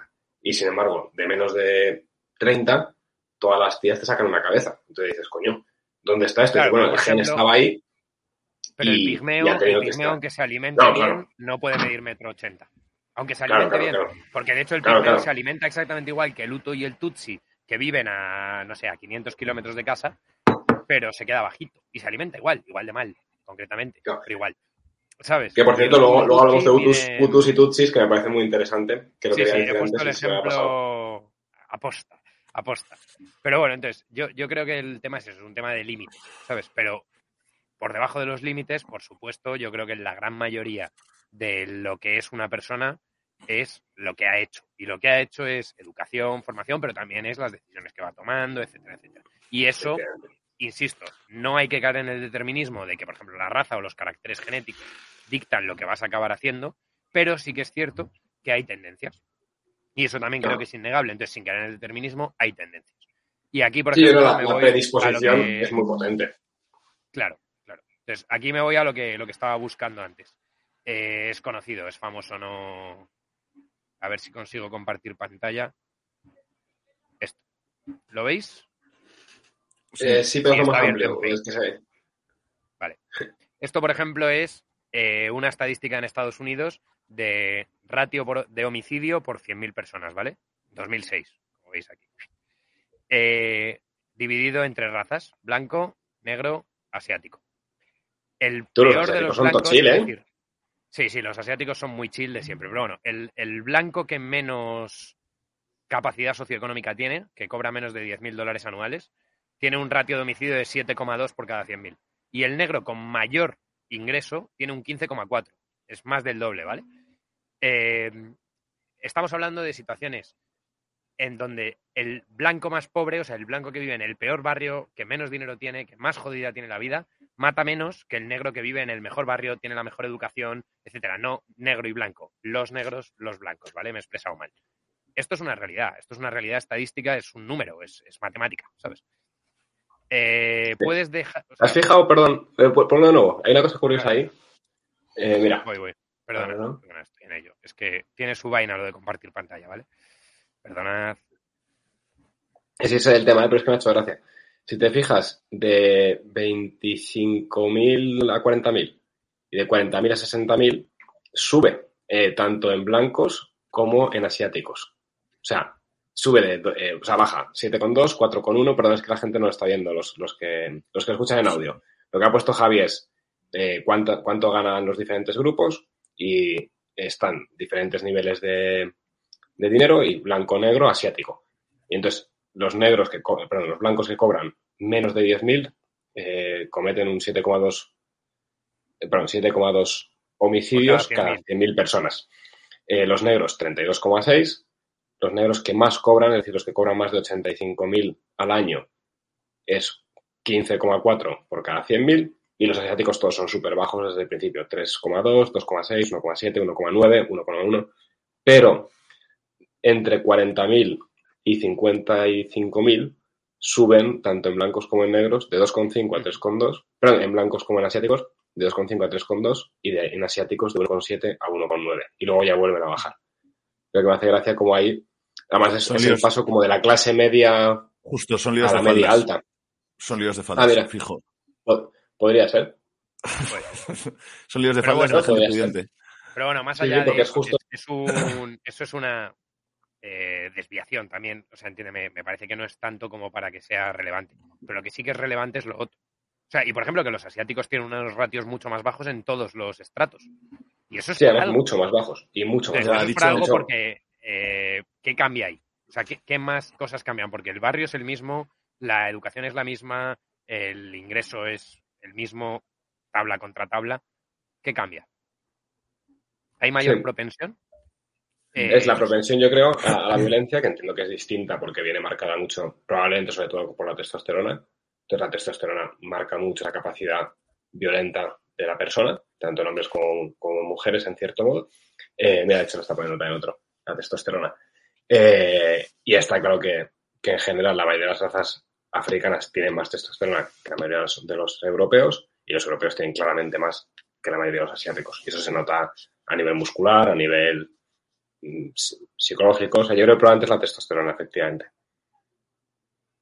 Y por eso la gente rica tiene menos testosterona. También. Eso es una explicación y a mí, por ejemplo, ya te digo que me parece que, que el- poniéndose desde un punto de vista como evolucionista, o sea, muy evolutivo, es lógico que sociedades que han estado sometidas a más tensiones son más tolerantes a la violencia que Claro. sociedades que han estado más cómodas en los últimos, como he dicho antes, 10, incluso si me apuras, 15.000 años. Entonces, durante 15.000 años, en el mundo desarrollado, la violencia no ha sido una vía de resolución de conflictos, de conflictos vitales, ¿eh? o sea, sí que de conflictos personales mucho, o sea, el duelo era una resolución de conflictos, pero tú no estabas, no necesitabas matar para vivir generalmente. Y sin embargo, eh, lo- la gente que desciende, sobre todo en este caso como es americano, sí que es propio hablar de afroamericanos. Los afroamericanos provienen de una zona muy concreta de África donde se les esclavizaba, donde estaban sometidos a grandes tensiones que se tenían que resolver por la violencia sí o sí. Entonces, Claro. creo que eso te genera una propensión. ¿Esto es determinista? Yo creo que no es determinista. O sea, porque no todos los negros matan. Y esto lo que enseña es que hay 15 por cada 100.000. 15 por cada 100.000 quiere decir que hay 9.985 que no matan, ¿sabes? Entonces, obviamente no es determinista. Pero Mucho más. con los no números sé. muy gordos, eh, pasa. Eso es lo que yo pienso. Sí, sí, está claro que estamos, lo que decíamos antes, no estamos determinados, pero sí condicionados, ¿no? ¿Te guste o no te Quizás- guste? Dispuestos, Quizás condicionados, la- predispuestos. Sí. Mola. Claro. Oye, pues eh, si queréis pasamos a los siguientes temas y, y vamos a ir, a ir cerrando, ¿no? ¿O Sí. queréis decir algo más de esto? No, Ah, entonces, por acabar, el tema del racismo, nacionalismo y clasismo. ¿Qué, qué pensáis de estos? Yo, yo creo, por ejemplo, España, en mi opinión, es un país que es bastante poco racista. Y de hecho se ve muy bien en la capacidad que tiene de mezcla. O sea, que, que siempre ha habido como cierta apertura a la mezcla. Y sin embargo es un país bastante clasista. O sea, tú en España, eh, no importa mucho cuál sea tu origen étnico, importa hasta cierto punto, pero bastante poco, siempre y cuando tu clase, es decir, el tipo de cultura, el tipo de, comportamientos, etcétera, sea el que se espera de ti. O sea, se tiene muy poca tolerancia con la gente, da igual su color, da igual su tal, pero que sea como mal educada o que sea eh, poco cívica, que sea eh, molesta o que sea tonta. Y sin embargo, sí que se tiene bastante, no importa mucho, o sea, un, un africano que viene aquí, tiene dinero, tiene trabajo, tiene cultura, habla bien el idioma, se le acepta totalmente. Y sin embargo, un tipo de Albacete o de donde sea que no cumple esas características, se le deja mucho más de lado. Esa es mi, mi tesis fundamental. Y sin embargo, creo que los países más del norte de Europa y la, los países de más influencia protestante eh, son mucho más racistas, aunque vayan de buenismo, pero, pero que son mucho más racistas. Igual son menos clasistas porque también hay menos diferencia social en general. Igual Reino Unido es un poco la excepción ahí. No sé cómo lo veis vosotros. Yo, españoles yo- yo lo veo exactamente igual. Más clasistas que racistas, ¿no? Sí. Sí, Es- es lo Yo que- somos muy clasistas. ejemplo, o sea, de hecho, si os dais cuenta, uno- un ejemplo claro es los dos nacionalismos periféricos de España así más potentes, que son el vasco y el catalán. El vasco era puramente racista y el catalán es muy clasista. O sea, el catalán no, no odia al murciano o al cordobés o al sevillano por raza, lo odia por pobre. O sea, lo odia porque Sí. viene aquí eh, con su carro, ¿sabes? Con su carromato, eh, se establece en la periferia de las ciudades, canta rumbitas y es un puto pobre, un muerto de hambre, ¿sabes? Pero no era un tema racial y sin embargo el vasco era mucho más racista, ¿no? Era el RH, la raza vasca, el idioma, etcétera. Y el vasco parece que tiene peor aceptación eh, en España, o sea, quiero decir, el racismo vasco apenas se le da bola. Otra cosa es que pienses que políticamente puedan ser una comunidad independiente y todo eso. Pero, pero no se le hace mucho caso a que los vascos son una raza distinta, pero a los catalanes se les da mucha más bola. Y yo creo que porque casi todo el mundo entiende que efectivamente lo que te toca la polla es que venga un tío pobre a tu ciudad, ¿sabes? Que es lo que genera conflictos y tal. Que venga un tío con otra cultura o con otra manera de expresarse no te importa tanto, pienso yo. Sí. Y de hecho, eso yo creo que, por ejemplo, si conoces a alguien, yo sé, tienes un vecino y tiene un trabajo, tiene tal, es, tal, y, de repente te enteras, ah, pues mira, este es gitano, o sea, en plan de origen gitano. La verdad es que ha ido a estudiar en una universidad, lleva a sus hijos a un colegio privado, tiene un coche de puta madre, no sé qué, bueno, eso, es- eso es muy típico de gitano también. Eh, tiene un coche de puta madre, paga sus impuestos y tal. Es, es que me da pena 23, que sea gitano o que sea de lo que sea. Eh, y sin embargo, un tío que no es gitano, pero que es en plan cani y que vive como el típico estereotipo de gitano, pues ese sí que te jode. Y lógicamente, en mi opinión. Yo pienso lo mismo. Creo que somos mucho más clasistas que, que racistas. Claro. Y que, por ejemplo, cosas, cosas como lo que se vio en Estados Unidos hasta los años 60, o sea, de separación racial y tal, en España yo creo que hubiera sido impensable. O sea, que, que eso no se hubiera hecho. Jamás. Y, y de hecho no se hizo. O sea, en, en- en América, 400 años antes, pues no existía una separación tan fuerte como la que ha habido en Estados Unidos eh, hasta los 60. Entonces es que era Sí. bastante impensable. Y que, eh, por ejemplo, en Estados Unidos no se mezclaba ni de coña, ¿sabes? Que una de las películas así más revolucionarias eh, sociales del cine en los años 60 es la de Adivina quién viene a cenar, ¿no? ¿Cómo se llama? Eh, y es Sí, como en plan de wow. noche, ¿no? Parece. Sí, adivina quién viene esta noche, efectivamente. Y es como en plan de wow, una blanca que invita a un negro, ¿no? O al revés, no me acuerdo cuál de los dos es. Y es como en plan súper revolucionario. Y los españoles, según pisaron América, lo primero que hicieron es, oye, aquí hay muchachitas morenas, saquemos las picas, Pelayo, ¿sabes? O sea También que verdad- no le hacían asco al asunto. son- es distinto, ¿eh? o sea, me refiero, el, el porcentaje de población blanca europea frente a indígena en, en América hispana es mucho menor que el porcentaje de blancos frente a negros. O sea, en Estados Unidos el blancos frente a negros debe ser como 80-20 o algo así, más o menos. Debía ser, yo no sé si ahora mismo seguirá, pero bueno, Yo creo que debe ser por ahí. Debe ser como dos sí. o tres veces, no, más, como cuatro o cinco veces más. Pero en España, o sea, en la zona de América Hispana, eh, los españoles frente a indios debía ser una proporción de 1 a 100 o 1 a 1000, una cosa así. Entonces, es difícil, ¿no? También eh, ser puramente segregacionista, en plan, montar un apartheid cuando tú eres un 1% de la población, o menos. Bueno, pero mira, pero por ejemplo lo hicieron los holandeses en, en, en África. En. Sudáfrica, sí. En Tampoco Sudáfrica. sé en Sudáfrica qué proporción hay, pero debe ser como un 10-90 más o menos. Yo creo que, o sea, Sí. yo creo que hay menos representación europea, eh, por ejemplo, en México, que blanca en Sudáfrica. Me- es una intuición, ¿eh? No lo sé, esto no lo sé. Pero bueno, Sí. O sea, que yo creo que efectivamente el, el racismo en cierto modo se da naturalmente en todos los grupos.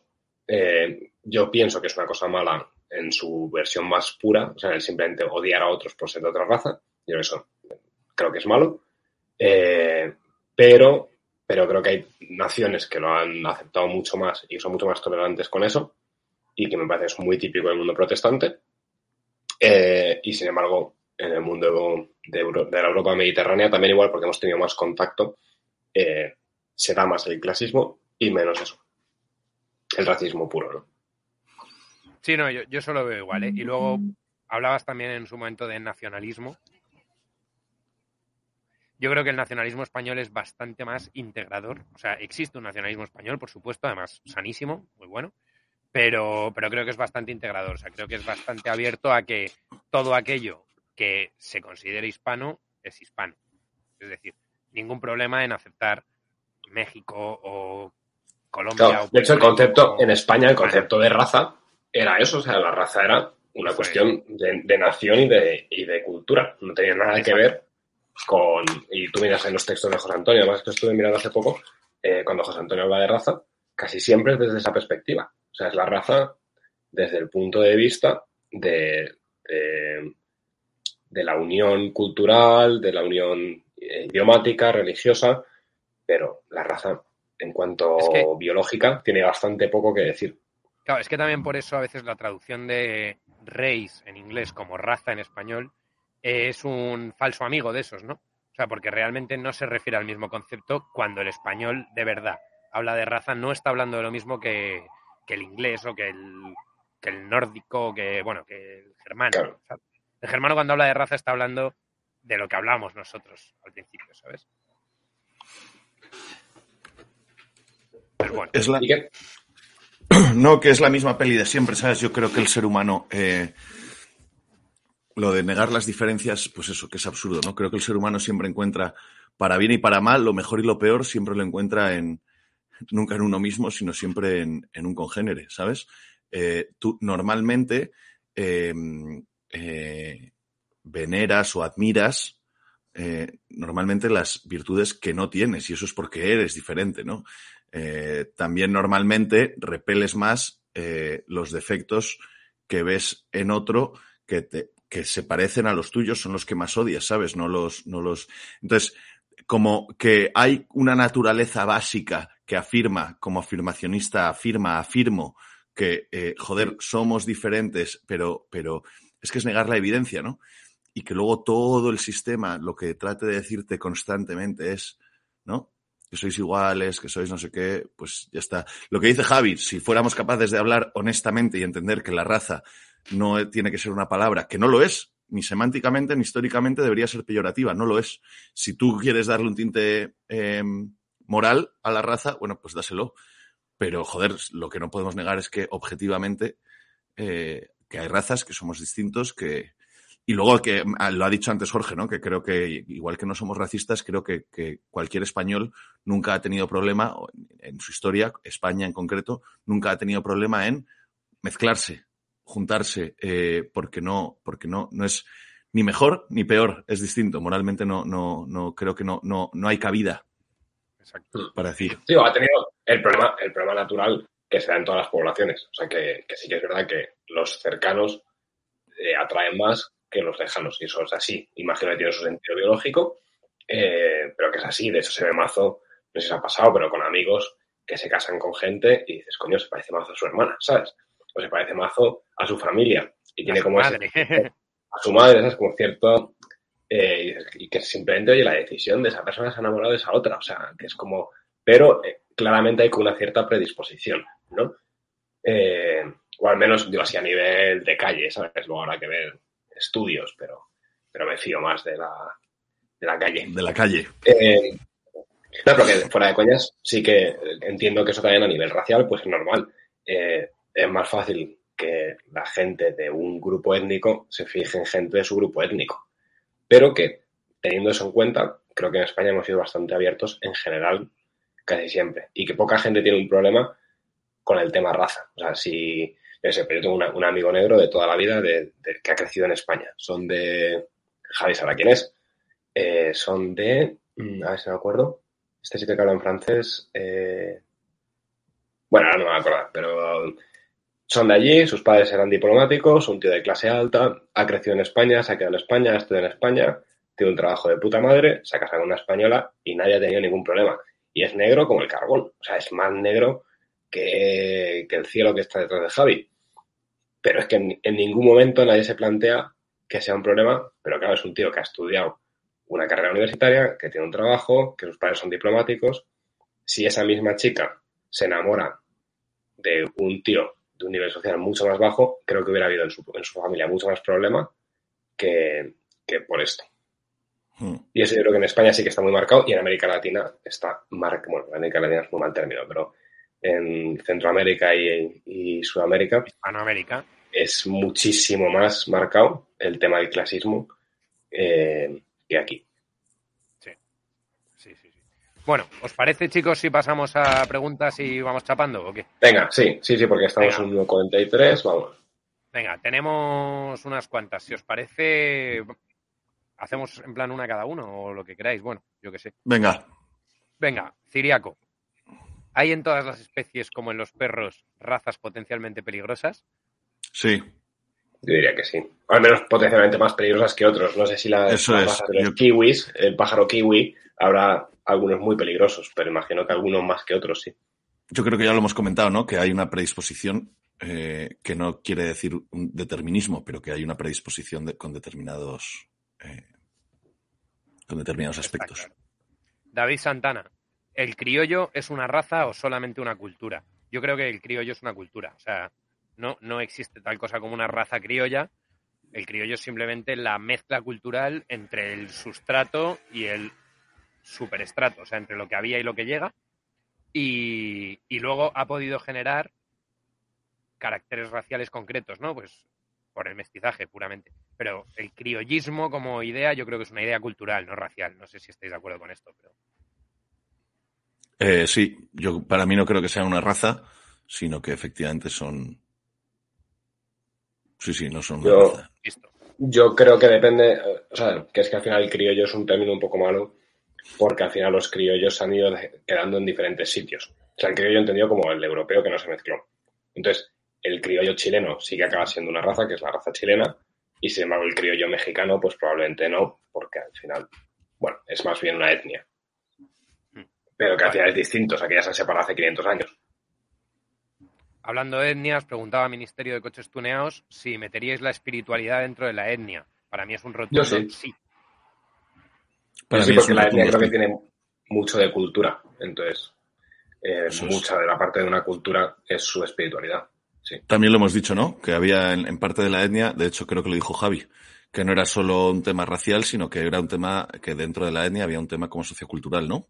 Y la espiritualidad creo que forma parte de ese. Justo.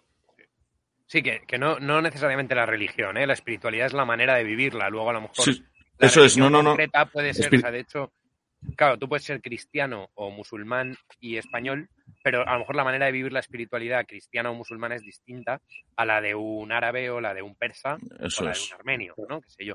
Y eso, por ejemplo, se ve mucho, perdón, en el caso justo de los, de los musulmanes, que no es para nada eh, lo mismo un musulmán eh, negro que uno árabe, que uno de un la- Oriente Medio, un que un persa que es Oriente Medio no árabe, y que un turco, o ya no te digo los de los del O extremo un indonesio. este. Justo. Sí, sí, completamente. Vale, luego nos preguntaba Rock Klingas, cuando hablábamos del CI, del cociente intelectual y demás, ¿cómo se mide objetivamente la inteligencia? Eh, yo doy mi respuesta y luego vosotros, si os parece. Yo creo que medir objetivamente la inteligencia es un reto importante, o sea, creo que no existe tal cosa como medirla objetivamente, pero es verdad que hay tipos de inteligencia que se pueden medir objetivamente. Entonces, como he dicho antes, la inteligencia no es una, son muchas, y se pueden medir, por ejemplo, la inteligencia numérica es muy fácilmente medible, la inteligencia espacial es muy fácilmente medible, con test y con pruebas muy sencillas. O sea, hay pruebas muy básicas que da igual la formación y la cultura que tengas, que toda persona debe poder resolverlas y en función del tiempo en el que las resuelvas, se demuestra mayor o menor inteligencia. No sé, lo veo Sí, fácil. yo lo veo parecido, o sea, creo que al final es categorizar, como con todo es categorizar.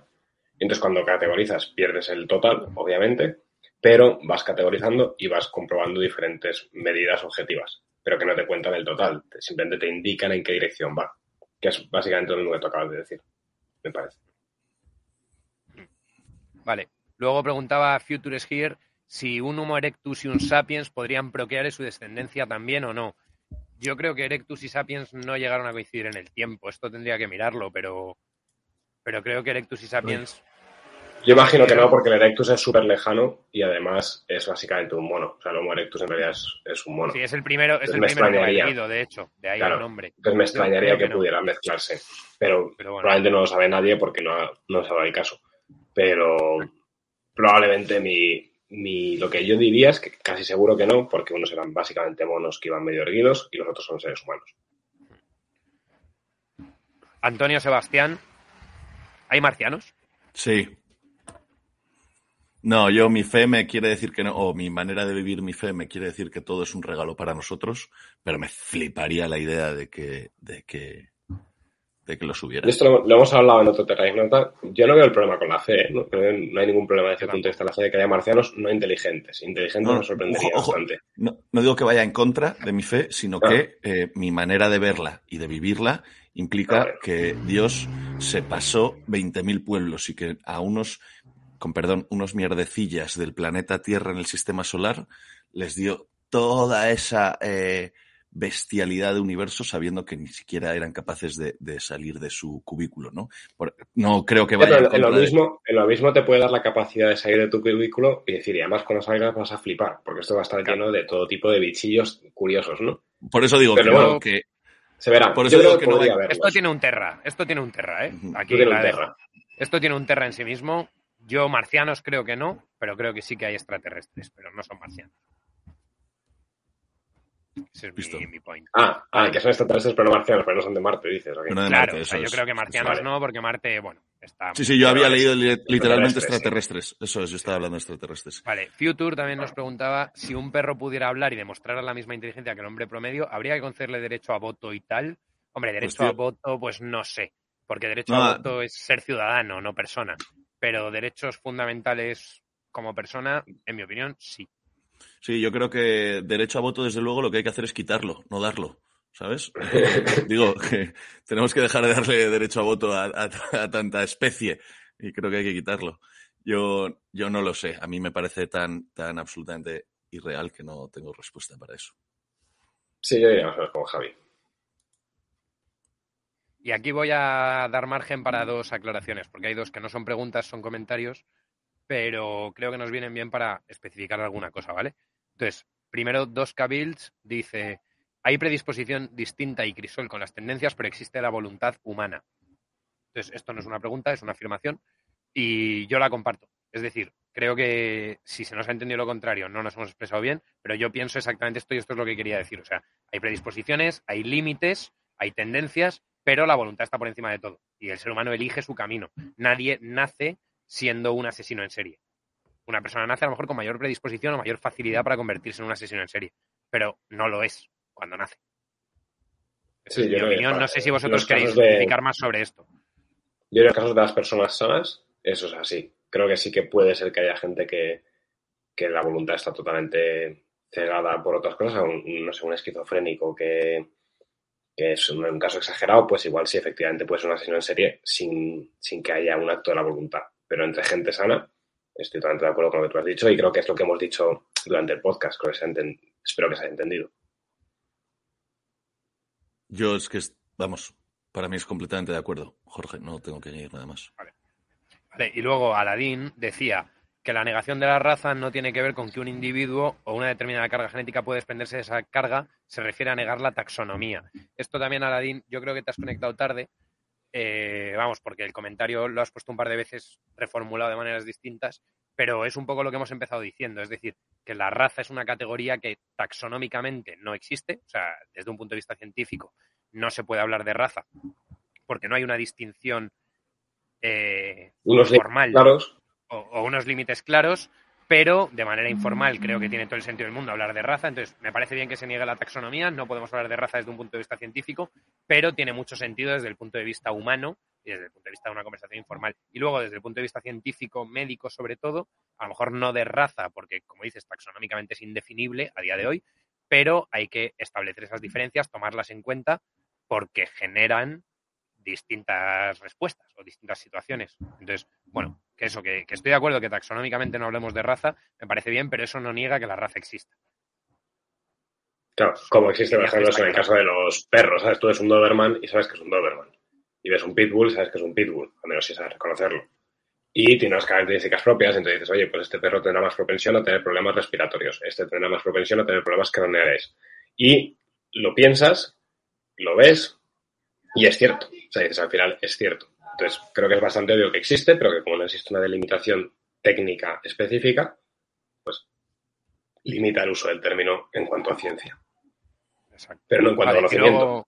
luego- y última pregunta, eh, dice Maestro Yonka, el racismo en España, sobre todo con los moros, ¿creéis que es bastante, o sea, creéis que es totalmente cultural y solo se usa la raza para distinguir? Por un poco lo que lo último que hablábamos. Sí, yo creo que es más, Pues en este caso, creo que es más Sí. clasismo que racismo. En concreto, creo que es más clasismo que racismo y, y- y- y del bueno, quiero decir, del que hablábamos antes, ¿no? Del, del que lo que no respetamos es que eh, venga, en este caso, eh, lo que ha dicho él, que yo no quiero usar la palabra, pero lo que ha dicho él, o, lo- o- o cualquier otro, ¿no? Pero que no respetamos que vengan a cambiar las cosas eh, aquí dentro, cuando las cosas que funcionan y a imponer eh, en concreto una, llámalo como quieras, ideología, religión, todo junto, ¿no? Que no va acorde con nuestras, con, con, con la ideología o la, o la religión o, o- o la cultura, Los ¿vale? valores. Esa es la palabra, sí, la cultura o los valores que tenemos aquí de manera eh, histórica, ¿no? Entonces, yo creo honradamente que no es, eh, que no hay racismo en España o, Claro, o lo que es hay, que lo hecho- que estamos viendo ahora mismo no es racismo. De hecho, ni siquiera es clasismo, porque, porque no es una diferencia de clases. Es- creo que es, es algo, es Es de algo más cultura. profundo. Es Yo una creo que defensa de la cultura, yo autodefensa. creo. yo creo que es autodefensa. O sea, no, no creo que sea racismo ni clasismo, honestamente. Creo que es una cuestión de proteger tu cultura, tu manera de vivir eh, y muchas veces tu, tu, integridad física, ¿eh? O sea, ya no hablamos solo de conceptos, de batalla cultural y todo esto, cojones. Es tu integridad física. Si mi barrio se llena de moros, hay más probabilidades de que violen a mi mujer o de que a mí me peguen una paliza. No, pero que un iraquí, por ejemplo, un iraquí que es católico y que, y que viene a España y que tiene una forma de vida acorde, es que no tiene ningún problema. Es más, puede ser que si aprende bien el idioma, el 99% de la gente nunca se dé cuenta de que no es español. O sea, es un iraquí caldeo, por ejemplo. Y sin embargo, un moro que está mucho más cerca, un moro de, iba a decir de Musulmanlandia, de Marruecos, eh, que tiene una forma de vida culturalmente distinta, ese sí que va a tener muchos más problemas, pero ¿por qué? Porque lo que está teniendo es distinto y no gusta. No sé si hemos contestado.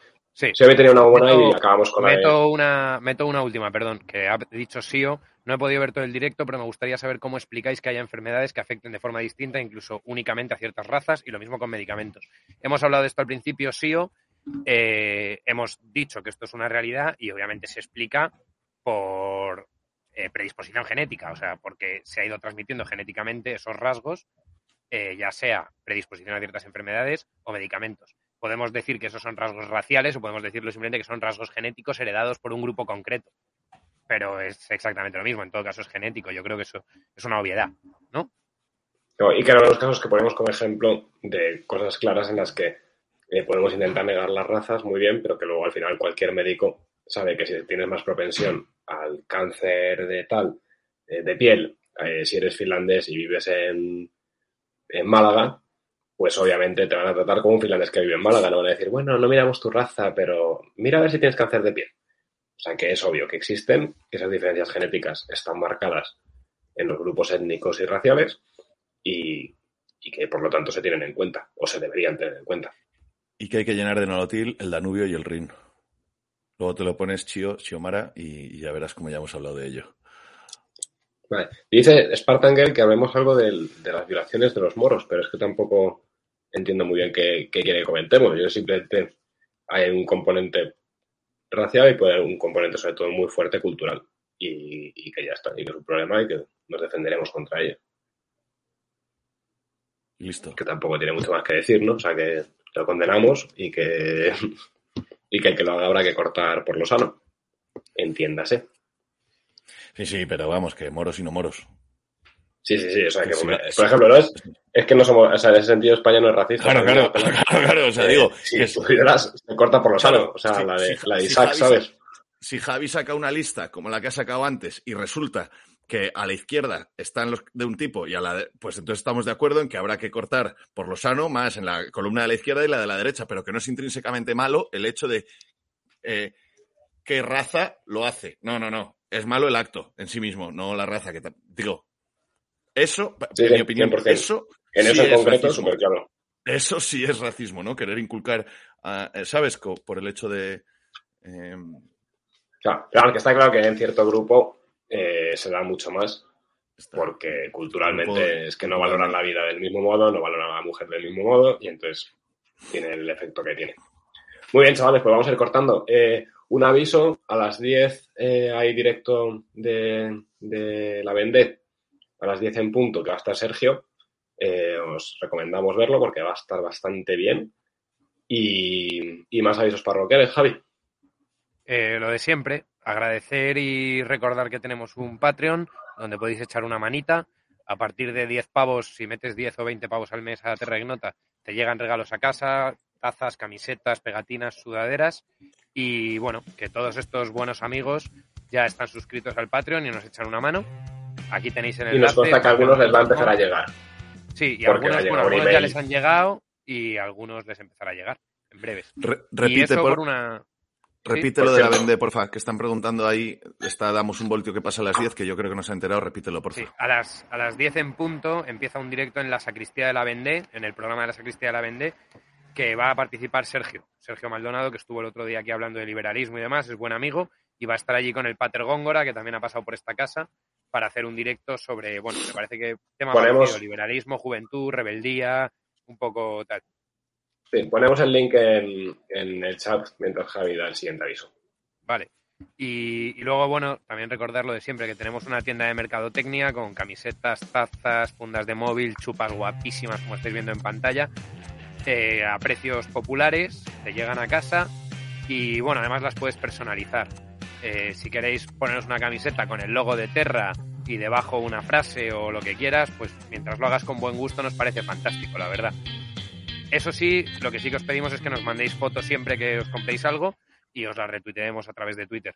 La dirección es tienda.terreignota.es. Dicho esto, yo no sé si alguno... De esa tienda viene mi regalo de Reyes, que mirad qué guapo están. Y además me está bastante juego. ¿eh? La taza esta es de las de metal, que bastante buena calidad. Así que ahí la tenéis con el cafecillo que me toma a mediodía. y luego, por otro lado, también recordar que esta semana continuamos los directos en Solo Clima. Lo estamos analizando todos los capítulos del 11M, el principio del fin, del documental que sacamos el año pasado. Y vamos, mañana vamos con el capítulo cuarto, que es el tema de los explosivos que se usaron en, en los atentados del 11M. Estaremos en el canal de Solo Clima con Elías y Omar mañana lunes a las ocho y media, si no estoy confundido. Y el jueves también. El jueves analizaremos el quinto capítulo. El domingo que viene, como siempre, a las siete y cuarto tendremos tertulia. No, no tengo enfrente qué tenemos el domingo que viene, Jorge y qué. Yo tampoco, perdón. Eh, yo creo que es el del boxeo, ¿no? Habría que comprobarlo, pero creo que es el del boxeo. Boxeo y bullying, Eh, ¿no? Y demás. Boxeo y Muy bullying. interesante. Viene, Muy vienen a contar sobre una asociación que ha estado organizando, nos parece que es este domingo, si no serán los domingos próximos, pero una, una organización que está formando a chavales que sufren acoso y bullying escolar eh, y les enseñan boxeo para, para darles herramientas. Y eso. Directazo. Pues nada, chavales. bien. Y La semana más. que viene más. Exacto. Un Que fuerte abrazo. buena semana y un fuerte abrazo. Hasta luego, chicos. Venga, Venga, hasta luego. gente, hasta luego.